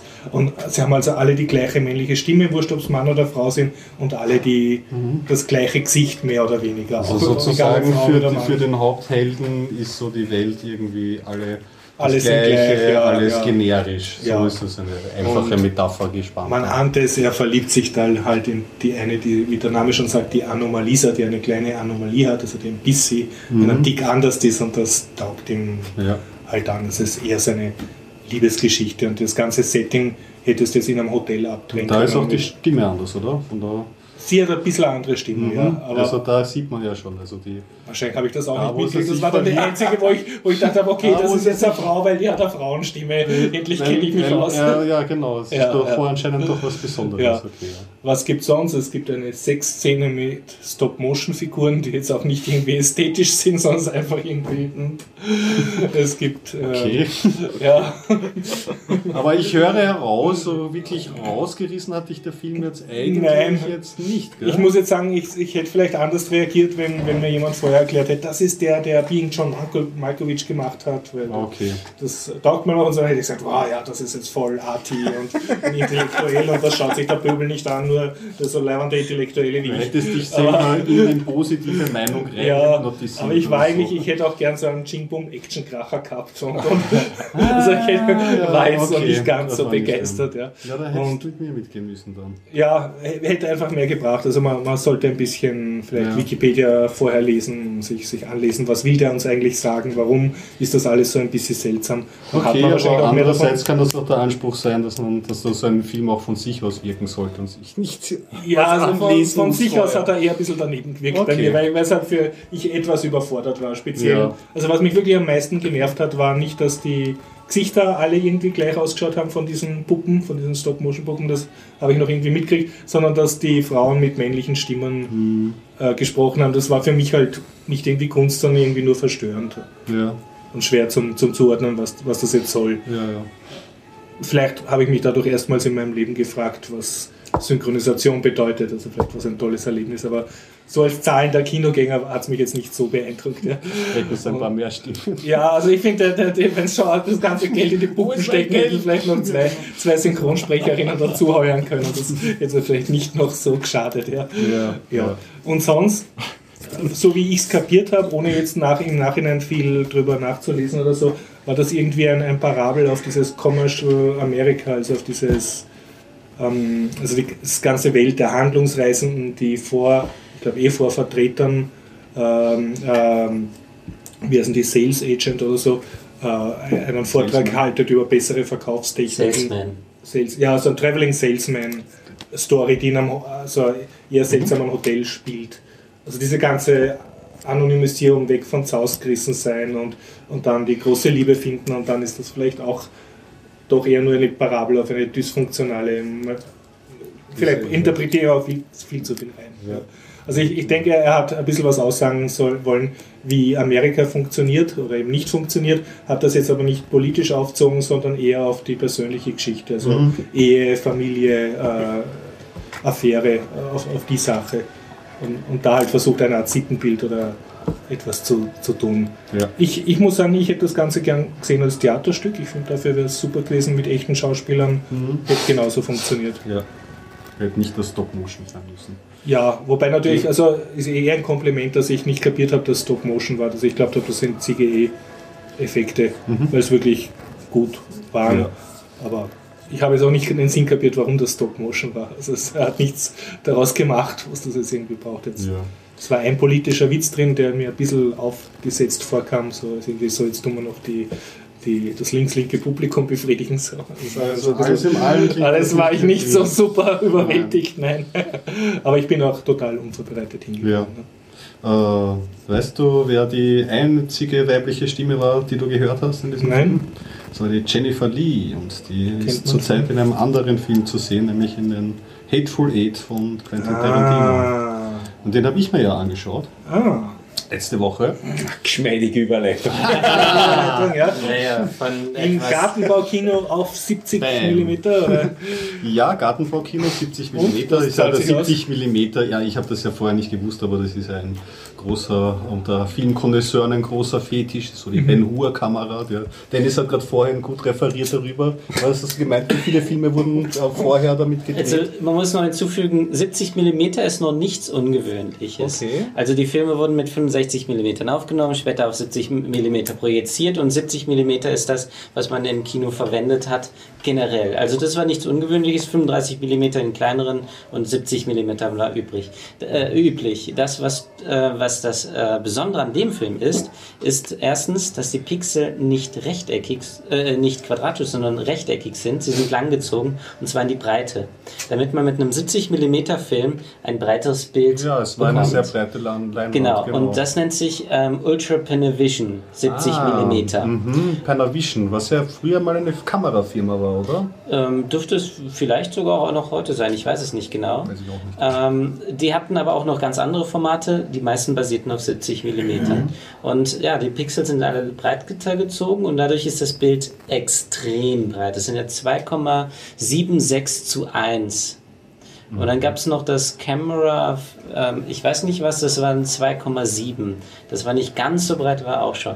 Und es gibt ähm, in dem Camera sowieso Format gibt es circa 18 Filme, die damit gedreht worden sind, aber auch noch bis in die 90er Jahre hinein. Ähm, Hamlet wurde 1996 als letzter Film äh, in den 90er Jahren, also in der großen Zeit sozusagen, in diesem Camera, ich weiß nicht was, äh, Panavision Camera Format gedreht und dann noch in 2012 nochmal ein Film.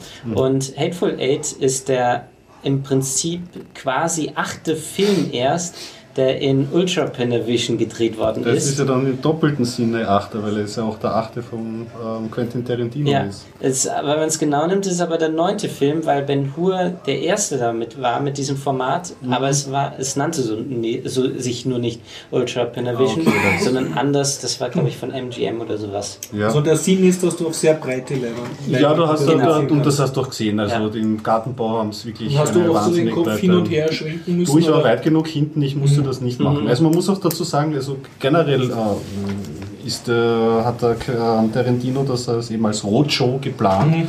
Das heißt, das umfasst eigentlich nicht nur die 70 mm äh, Projektion, sondern der Film ist ja sehr lange, dauert drei Stunden, hat eine halbstündige Pause und das ist ja keine Zwölf Pause. Minuten eigentlich.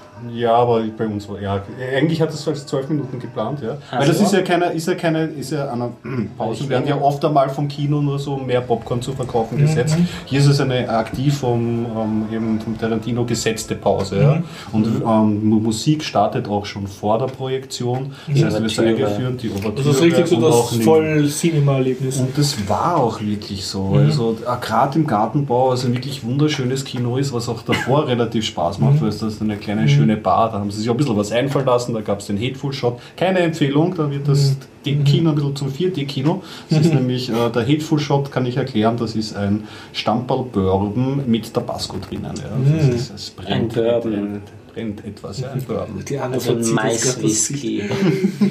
Tja, so, so, so ist es. Und, ähm, und ich muss sagen, das war einfach ein wirklich schöner, runder Kinoabend und hat schon was hergemacht. Also da kann ich schon sagen, da kann man statt Kinoabend auch so Lichtspiel, so ein bisschen, bisschen Magie, es hat sich schon ausgezahlt. Gerade auch die Musik von Ennio Morricone, der ja schon früher von seinen Western-Musiken sehr bekannt ist, aber auch andere bekannte Filmmusiken gemacht hat, wie zum Beispiel für den Paten oder so. Und äh, witzigerweise ja, hat er auch, ähm, also der Quentin nimmt ja oft auch Musik von, ähm, die er selber auswählt oder so. Aber hier, er hat ja gesagt, äh, auf den Interviews, eine große Inspira Inspiration war ein alter Carpenter-Horrorfilm, ähm, das Ding, The Thing.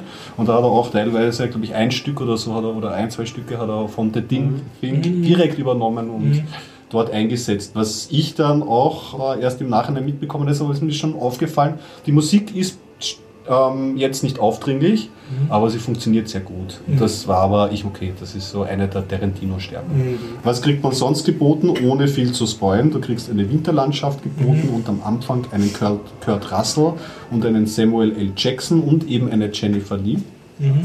Der Kurt Russell ist ein Kopfgeldjäger, wird genannt ähm, der Hangman. Der hat einen sehr guten Einzeiler. You only have, und ich weiß, so bitte nicht festnageln, so ähnlich. Ja? You ain't only have to hang the mean man, but mean men have to be hanged. Also er hat so ein Prinzip. Ja. Äh, er, du kannst ja so dead or alive, kannst du so deine Gefangenen abliefern. Sein Prinzip ist, ähm, ich liefere nur Leben ab und der, die müssen dann auch gehängt werden. Ja? Und dieser Kurt Russell ähm, ist in einer Kutsche unterwegs ähm, mit der Jennifer Lee, ist also seine Gefangene sozusagen, und auch in der, ähm, so, ich meine, es kommen noch an, ein, zwei andere Frauenrollen vor, aber sie ist eigentlich die Frauenrolle in diesem Film. Ansonsten Eine Frau den- und sieben Männer, oder? ja, äh, ja, genau, es sind sieben Männer. Ich, Hängt das, ja, ja, es, es wird hinpassen, aber ich weiß, dass genau beschwören kann ich da nicht, wer zum Achter noch dazugehört. Auf jeden Fall kommt, ähm, fährt diese Kutsche eine Winterlandschaft entgegen. Der Samuel L. Jackson ähm, sitzt da am Wegesrand mit zwei oder äh, kreuzt den Weg mit zwei eigenen Leichen, ist auch Kopfgeldjäger und steigt dann zum Kurt Russell dazu. Ja, irgendwie sagt so, hallo, ja, bist du auch Kopfgeldjäger? Also trifft sich ja gut. Und dann zieht ein Sturm auf ja, und dann kommen sie in eine Hütte. Und in der Hütte sind eben die restlichen äh, Männer. Ja. Und eigentlich ist es dann ein Kammerstück, das wurde dem Film auch sehr zum Vorwurf gemacht, dass er einerseits eben diese ähm, Panavision-Technik nutzt Für ein Kammerstück. und dann aber eigentlich sehr oft in der Hütte spielt.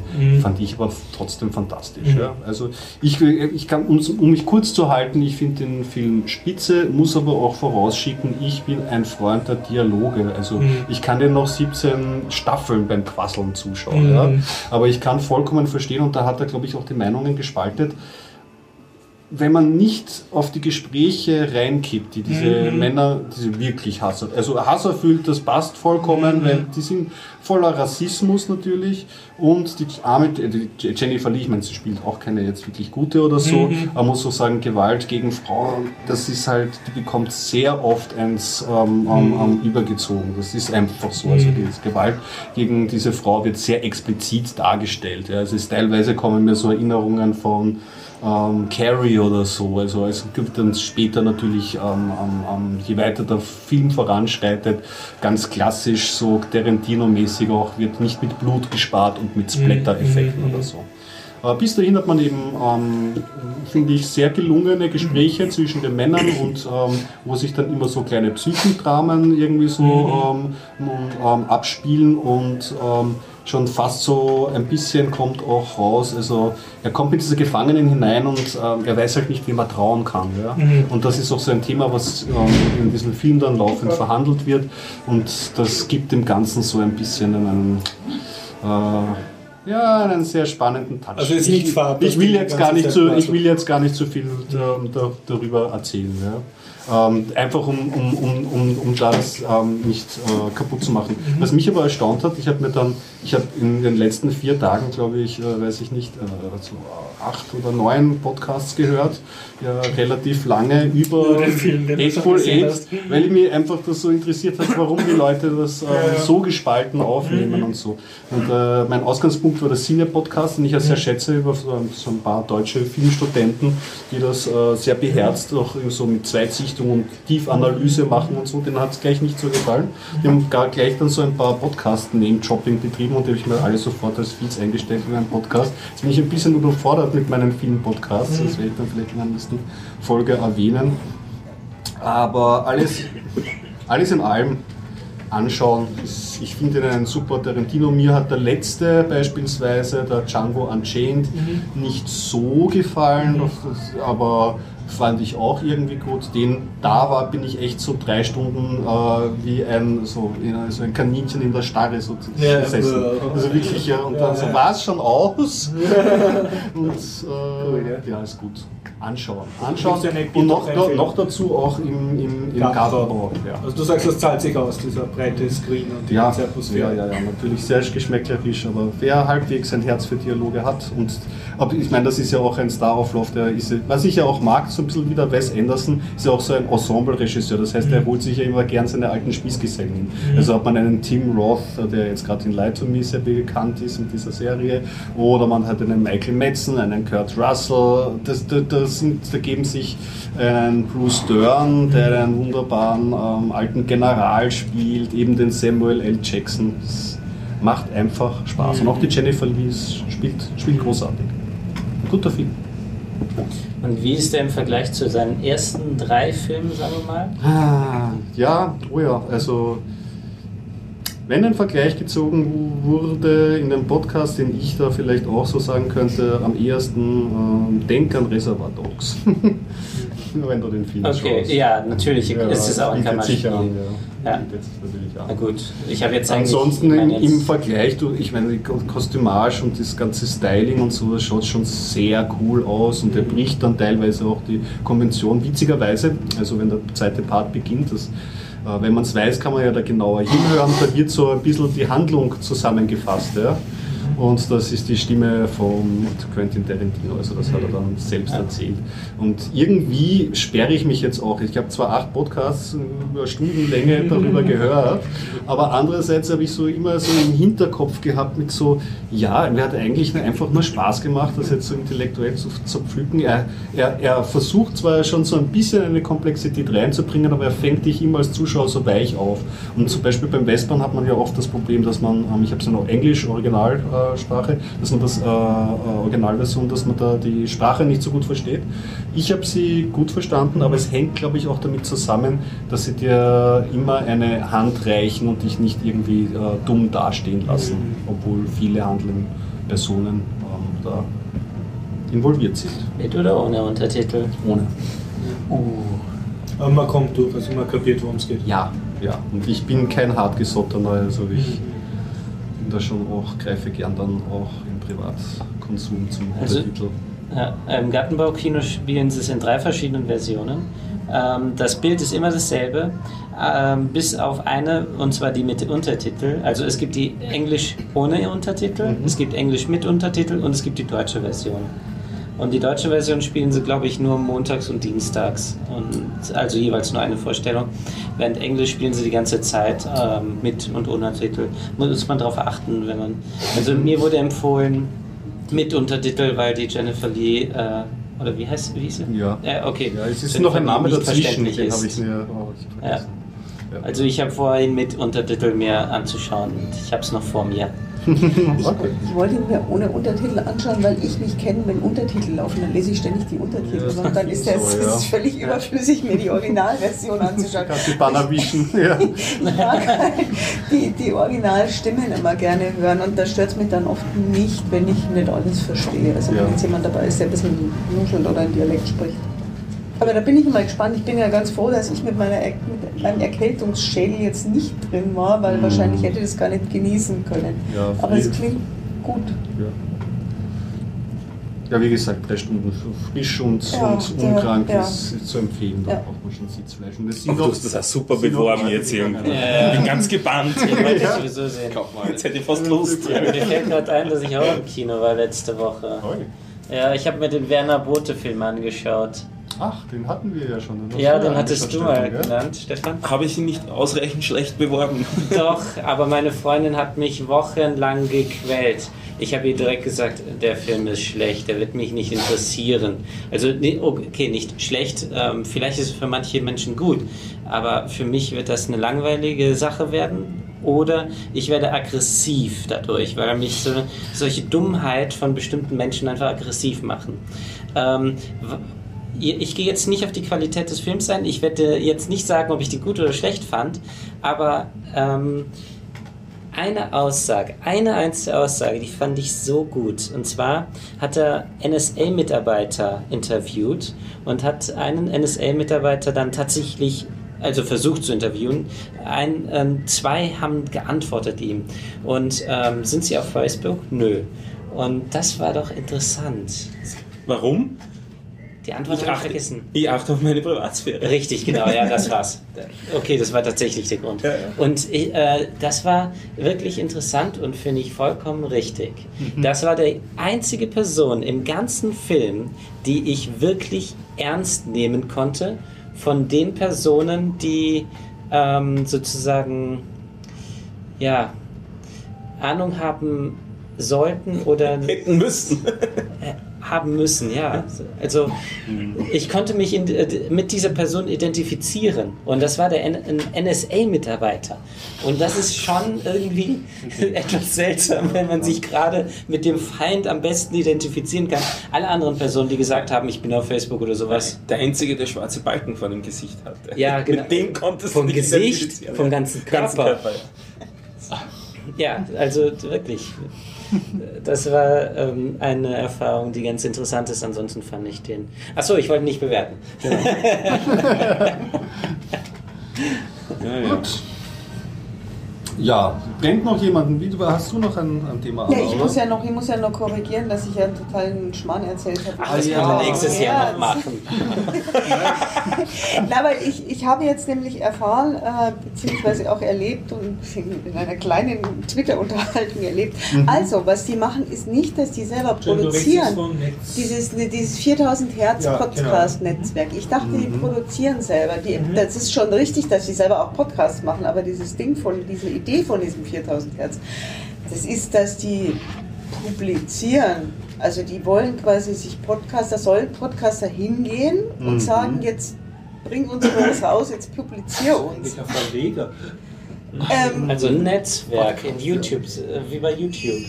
Ja, im Prinzip ja. Und da gibt es jetzt noch was anderes, die machen das auch so. Also ich glaube, dass die das tatsächlich, vielleicht wollen die das auch so machen, also oder zumindest habe ich das so verstanden, dass, dass die Podcaster dann auch ein bisschen irgendwie Geld kriegen, weil man dann vielleicht Sponsoren findet oder so. Also finde ich eigentlich eine ganz nette Idee. Hast du Ähm, deinen Feed dann auch dort und deine Homepage? Also wenn du dann hast du dann irgendwie Also- loggst du dich dort ein und kannst es so gibt sagen. einen, zumindest habe ich jetzt einen Feed abonniert und das ist so ein, so ein, so ein Sammelfeed, wo jetzt vor zwei Wochen mal ganz viel kam und dann irgendwie nichts mehr, aber das weiß ich jetzt nicht, ob das an meinem Podcatcher liegt oder an dem Feed oder Habe ich auch von anderer Stelle kam. gehört, dass das Es so kam ist. Ähm, und das habe ich natürlich irgendwie völlig missverstanden, dass die, ich dachte, die wollen sich, also das, das sind ein Zusammenschluss von ein paar Leuten, die da halt quasi so ihr eigenes Radio machen möchten, aber das ist offensichtlich nicht so, sondern die wollen quasi die Plattform bieten. Mhm. Und waren die Inhalte was? Das, Ah, das, doch. waren, das, waren, das waren Themen, die mich nicht interessiert haben. Da Ja. möchte ich jetzt nichts drüber sagen, aber Okay. das, ist, das ist mein persönlicher Geschmack. Das, Ja. Die werden schon was gewesen sein, aber es hat mich nicht interessiert. Also irgendwie. ähm, was ich ganz interessant fand, ich habe, ich hab, manchmal bin ich ja echt ein bisschen frech. Ne? Ja, irgendwie irgendwie ging es da auf Twitter wieder drum, äh, also so, so Hobby-Podcaster gegen Geldverdienen-Podcaster irgendwie. und ich habe da mal so dazwischen gefunkt und es gibt eben dieses 4000 Hertz und es gibt auch noch Kastronauten, die was ähnliches machen. Und habe dann so gemeint, könnt ihr mir jetzt mal in 140 Zeichen erzählen, was ihr macht? Und dann kam von den Kastronauten, ja, da braucht man weniger als 140 Zeichen, wir vernetzen Podcaster. Äh, und äh, für, für weitere Fragen fragen. Fand ich eine coole Antwort und von 4000 Hertz kam so ein Link irgendwie zu ihrer Homepage, lies das. Und dann ne, zurückgeschrieben so, nee, ich wollte jetzt eigentlich wissen, was macht ihr eigentlich? Ja, dann lies es halt, dann wirst du schon sehen. Äh, So in der Art. Und dann, haben wir, dann, dann habe ich nochmal so ein bisschen hin und her geschrieben und habe mir gedacht, nee, also wenn, wenn ihr irgendwen bekannt machen wollt, ich gehe nicht zu euch, weil, nee. Also da finde ich jetzt den großen Unterschied zwischen den beiden irgendwie, dass einfach der Umgangston, ob jetzt die Idee funktioniert, ob das was, also ich, ich finde es ganz gut, ob das dann funktioniert, ob die Leute finden, weiß ich nicht, aber die Idee als solches finde ich schon nicht verkehrt. Weil du nimmst doch so die, die, die Schwierigkeit, die Hürde zu publizieren, oder? Du kannst dann deine Files dort uploaden und sie, geben, sie generieren für dich den Feed. Ist das, Habe ich das richtig Die verstanden? kümmern sich im Prinzip, also sowohl die einen als auch die anderen kümmern sich quasi um alles. Also die kümmern sich ums Publizieren, die kümmern sich darum, dass du ein gewisses Level an technischen, an Verständlichkeit hast. Okay, wirklich, auch Kastronauten Dinge. produzieren auch. Äh, produzieren musst du selber. Ja, aber Die verlegen sagen, aber, sozusagen. die, die sagen aber im, im Zweifelsfall sagen sie halt jetzt, äh, nee, die Aufnahme, das kannst du Ja. vergessen, Die das hört ja keiner. okay. Oder, also so habe ich das verstanden. Die versuchen dann aber auch Sponsoren zu finden. Also die, die machen quasi den, den, den ganzen Background, ja, ver, ver, ver, verlegen, sagt man verlegen dann? Bei, bei, bei Audio vernetzt. Publizieren. Ver, ver Audio, ja, es ist ja schwierig. Ja. Ja, warum nicht? Willst du zeigen, ob es funktioniert? Also ich weiß jetzt nur von YouTube-Netzwerken, die funktionieren ja so, äh, publizieren machst du selber über YouTube, aber die Vernetzwerkung, dass die einzelnen YouTuber untereinander sich mal austauschen, dass die äh, einmal im anderen, damit ein Werbeeffekt gegen einer, äh, gegenseitig entsteht. Das ist wahrscheinlich deren erster Hauptgrund. Und äh, B, äh, dort gibt es aber das Problem, dass eben die Audioqualität eine größere sein muss als die Video- und Audioqualität auf YouTube. Auf YouTube kannst du jeden Schrott sozusagen äh, hinsetzen mit der Webcam. Äh, äh, wirst du schon bekannt und später wird es besser. Aber bei, was Audio anbelangt, äh, würde ich sagen, die meisten, die den Podcast hören, außer unsere Hörer, wollen doch schon ein gewisses äh, Entschuldigung an dieser Stelle. Ja. eine gewisse Audioqualität haben.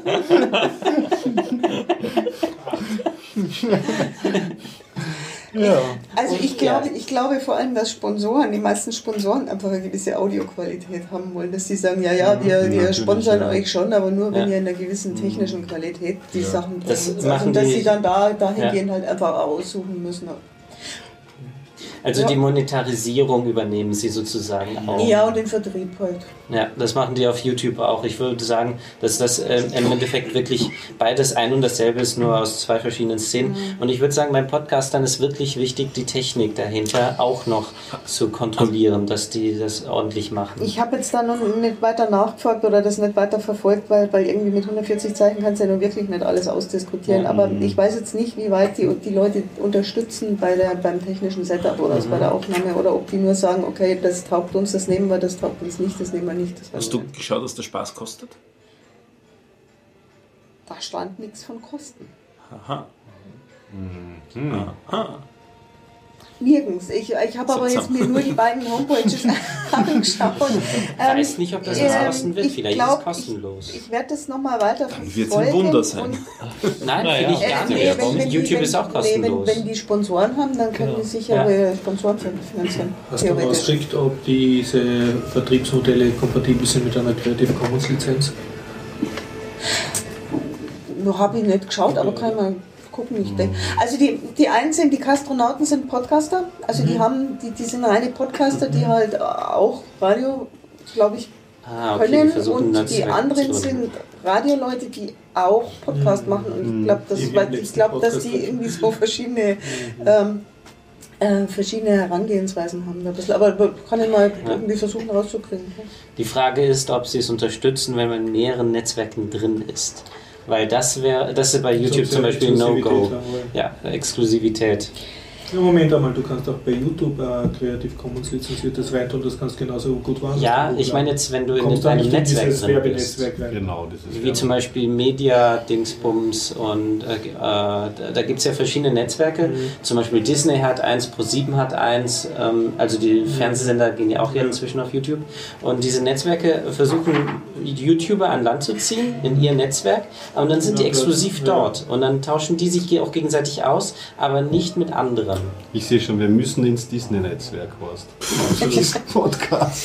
Aber wir haben es wird nicht einfach sein. ich werde jetzt schon beginnen. Ähm, Ich habe das Gefühl, ich bin plötzlich gezeichnet. ja, das ist was die macht. Disney. Okay, okay. Ja, ja, nicht uninteressant das Ganze. Es gibt, ich kann noch dazu beisteuern ähm, Soundcloud, nur weil es mir gerade einfällt. Dort gibt es auch mittlerweile ein Podcaster-Programm. Ich glaube, da kannst du deine Files eben uploaden und die basteln dir einen XML-Feed, sodass du es dann abonnieren kannst. Aber Oh, das habe ich so am Rande irgendwie mitgekriegt, Ja. aber weiß ich auch nichts. weiß ich auch nicht, weil mich da auch wirklich dann schon das Interesse, das ist dann halt immer, wenn man sich von so einer Plattform abhängig macht, Ja. schwierig. Schwierig, weil du steckst dann, weiß ich nicht, 300 Episoden beispielsweise produzierst du mal und steckst in dieser Plattform drinnen irgendwie. Hm.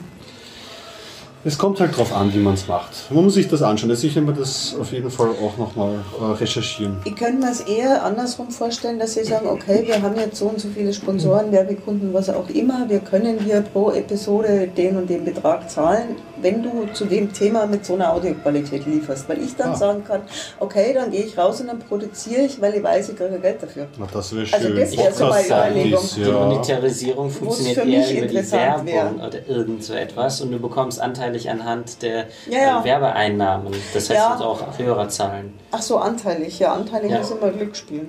Also da kann ich mal meine Werbekunden dann theoretisch auch selber suchen. Ich würde dann sagen, dann, äh, man sollte mit solchen Sachen eher mit Hobbyambitionen gehen. Also ich sitze hier, Ja. ich bekomme kein Geld von euch. Ich mach das hier und professionell. auch nichts.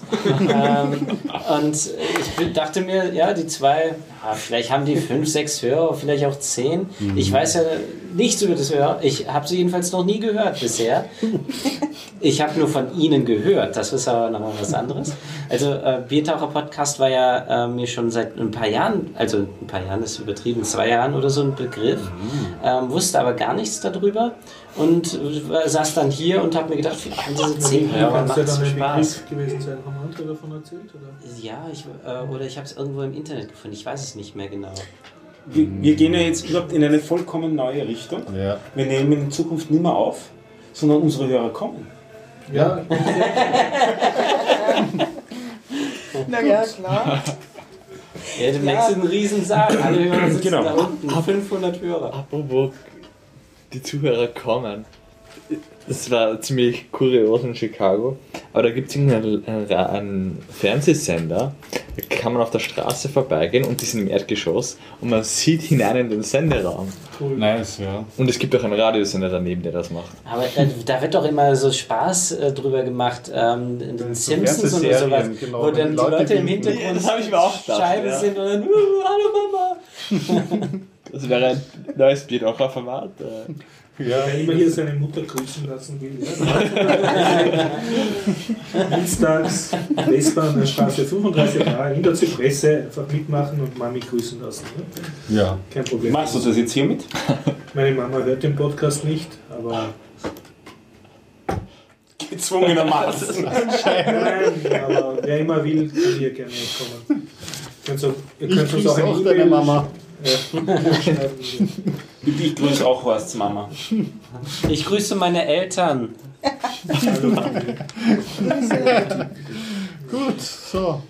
Ich glaube, äh, das Niveau ist jetzt schon so tief, dass man langsam bin schon ausgefranst Wie begonnen, mit den das ist ja gut. Batterien aus? Nehmen wir überhaupt noch auf seit einer Stunde? Naja, Ja, ja, es, Ja. es leuchtet. Und es Meine, meine, meine. Empfehlung bringe ich nächstes Mal an. Weil das Was ist Empfehlung? Ach, ich habe nur so einen YouTube-Kanal, aber das ist wieder der Ernst und Ah. konzentrieren und so. Und so. Das machen wir nächstes Mal dann. Gut. Machen wir echt schon Schluss? Ja, was läuft denn? Du hast doch noch ganz Ja, genau. Es Also ist nach 2 dem- Stunden 41. sind Wahnsinn. Zwei, über zwei, Wir, zwei. wir, wir sind jetzt langsam. Also Okay, das ist Die äh, drei bekommen wir noch voll. Ah ja, dann. gar nicht so hateful six. Bitte denkt an die arme Anna, die Menge. fast exklusiv die Shownotes machen wird. Was? Was? Was? Sagt doch was. Ich schaffe in einer Woche nur circa eine Stunde Show. Also ich, ich, bin ja der Meinung, ich bin ja der Meinung, eine Stunde, äh, Stunde Sendung pro Person für Shownoten. Jetzt, das wäre dann du machst eine Stunde, ich mache eine Stunde und wer macht die dritte Stunde? Kannst du darauf Gift nehmen, dass wir zwei die ebenfalls machen? Ich mache sowieso die Endkontrolle. Ich habe ja ein paar Fehler gefunden, habe die direkt ausgebessert. Ah, okay. Ja, den, den, den Teil habe ich dann auch äh, mir angehört, wo die Zeiten fehlten und habe mir gedacht, oh mein Was? Gott, das sind so peinlich. Ja, ja. Für, Und haben die Zeiten gefühlt? Ähm, einmal ähm, bei mal 6 so Minuten und einmal bei ja, ja, 1 ja, ja. Stunde 42 oder sowas. Einmal bei einem Thema, ich, äh, ist- Ich erkläre mich bereit, ich mache Stunde 3. Ey, super. Alles über Zeit. schon. Alles über Zeit. Yeah. Boah, nächste Woche sieben Stunden. Ich habe nicht gesagt ab Stunde 2, ich habe gesagt, ich mache Stunde 3. Das ist eine ganz andere Aussage. Äh, ich habe halt Spaß gehabt ähm, mit Let's Encrypt. Äh, nachdem ihr ja äh, Knallhart. es ist interessant, dass ihr Podcast bin ich in Embryonalstellung. Moment mal, was war das? Fußboden. Kauernd. krümmt sich. Nein, das ist aber eh gut. Ich wollte das sowieso. Das ist ein Ich interessantes ich, Thema. ich muss an meinem Sprachstil noch arbeiten. Aber ich habe noch ein paar Jahre, hoffentlich. äh, nachdem, ihr, ihr habt euch ja damit beschäftigt, sowohl du als auch also der Dennis und der Hopp, äh, der mal hier war, haben sich ja Mhm. damit beschäftigt und unterschiedliche Meinungen dazu bekundet. Ich habe mich damals Nein, dazu die waren ziemlich eindeutig. Für die Zuhörer, also für mich hat es anders gewirkt, aber egal. Ähm, ich habe ähm, hab mich lange zurückgehalten, weil ich mich auch nicht damit beschäftigt habe. Und jetzt hat es gedrückt, weil ich es aus technischen Gründen benötigt habe. Ich wollte eine Domäne umstellen und jetzt habe ich gedacht, naja, eine Domäne nicht kleckern, sondern klotzen. Ich stelle alles um. Äh, ich glaube, wir haben es umgestellt. Seid ihr unerreichbar? Oder? Nein, wir haben, wir haben umgestellt, glaube ich, so um die 35 Domains. Das, das hat gebraucht zwei Minuten. Also ich war ziemlich beeindruckt. Das funktioniert einfach. Ich, wir haben wirklich das, den, den vollautomatischen Weg und äh, das ist ein Server, wo alles Mögliche drauf läuft. Also Web, Webinterfaces zu Webmail, es laufen normale statische Webseiten drauf, PHP-Zeug läuft drauf, es läuft ein ganzer Haufen Rails-Zeug hinter Passenger mit, äh, ähm, mit Redirects, mit unterschiedlichen Server-Aliases und allem möglichen. Das hat er alles erkannt, das ist alles richtig konfiguriert. Aber du hattest einen Ausfall vor- in der Zeit, wo der äh, wo Let's Encrypt sozusagen lief, um die Natürlich, ich, ich hatte viel mehr Ausfall, wenn nachher der Passenger neu starten muss. Das ist mir der viel längere Ausfall an der Geschichte. Aber wirklich, es ist in der Größenordnung von einer Minute vielleicht gewesen oder so der Ausfall. Also es ist für, für, für 30 Domains ist das de Mhm. Ja. facto nichts. Also in deinem Fall würde ich schon die Shell-Script-Variante wählen und dann konfigurieren. Das dauert dann vielleicht ein bisschen länger, aber anschließend ähm, es ist schon ein bisschen stabiler. Es gibt Hat Das su wie, gesagt, hat super funktioniert. Vielleicht noch ganz interessant, was rauskommt, ist nicht das, was ich ursprünglich erwartet hatte.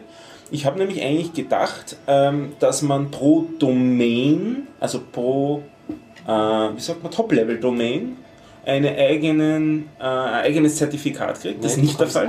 Sondern man bekommt insgesamt ein Zertifikat und da sind eben Unmengen Aliases drin eingetragen. ja.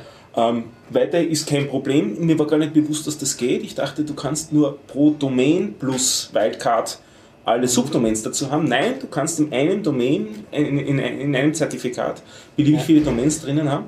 Und das äh, akzeptieren die, die Browser, sage ich jetzt einmal.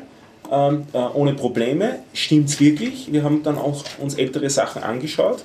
Nö, stimmt nicht. Also in alten Browsern haut es nicht hin. Ja, aber du hast da ein anderes Problem. Die alten Browser unterstützen Let's Encrypt das gar nicht. Genau. Die, die das Zertifikat drin haben, die unterstützen Genau. es auf jeden Fall. Ganz genau. Äh, du könntest auch äh, hier in diesem Fall äh, Gruppierungen, verschiedene Domains zusammen in ein Zertifikat stecken. Ähm, wenn die auf äh, unterschiedlichen IP-Adressen laufen, fun- würde es theoretisch sogar mit alten Browsern laufen. Das ist aber in den seltenen Fällen der Fall. Äh, ansonsten würde das aber auch vom Server unterstützt werden und der wählt dann das richtige Zertifikat aus. Das nennt sich SNI. Und ja, das kannst du aber über den Standard-Client nicht machen. Ja. Das muss man von Hand machen, dass da verschiedene Zertifikate erstellt werden. Na, also äh, so sarkastisch das scheinbar am Anfang geklungen hat, dass du in die Embryonalstellung gehen musstest schon. Äh, nein, das war gar nicht sarkastisch gemeint. Hat echt super funktioniert.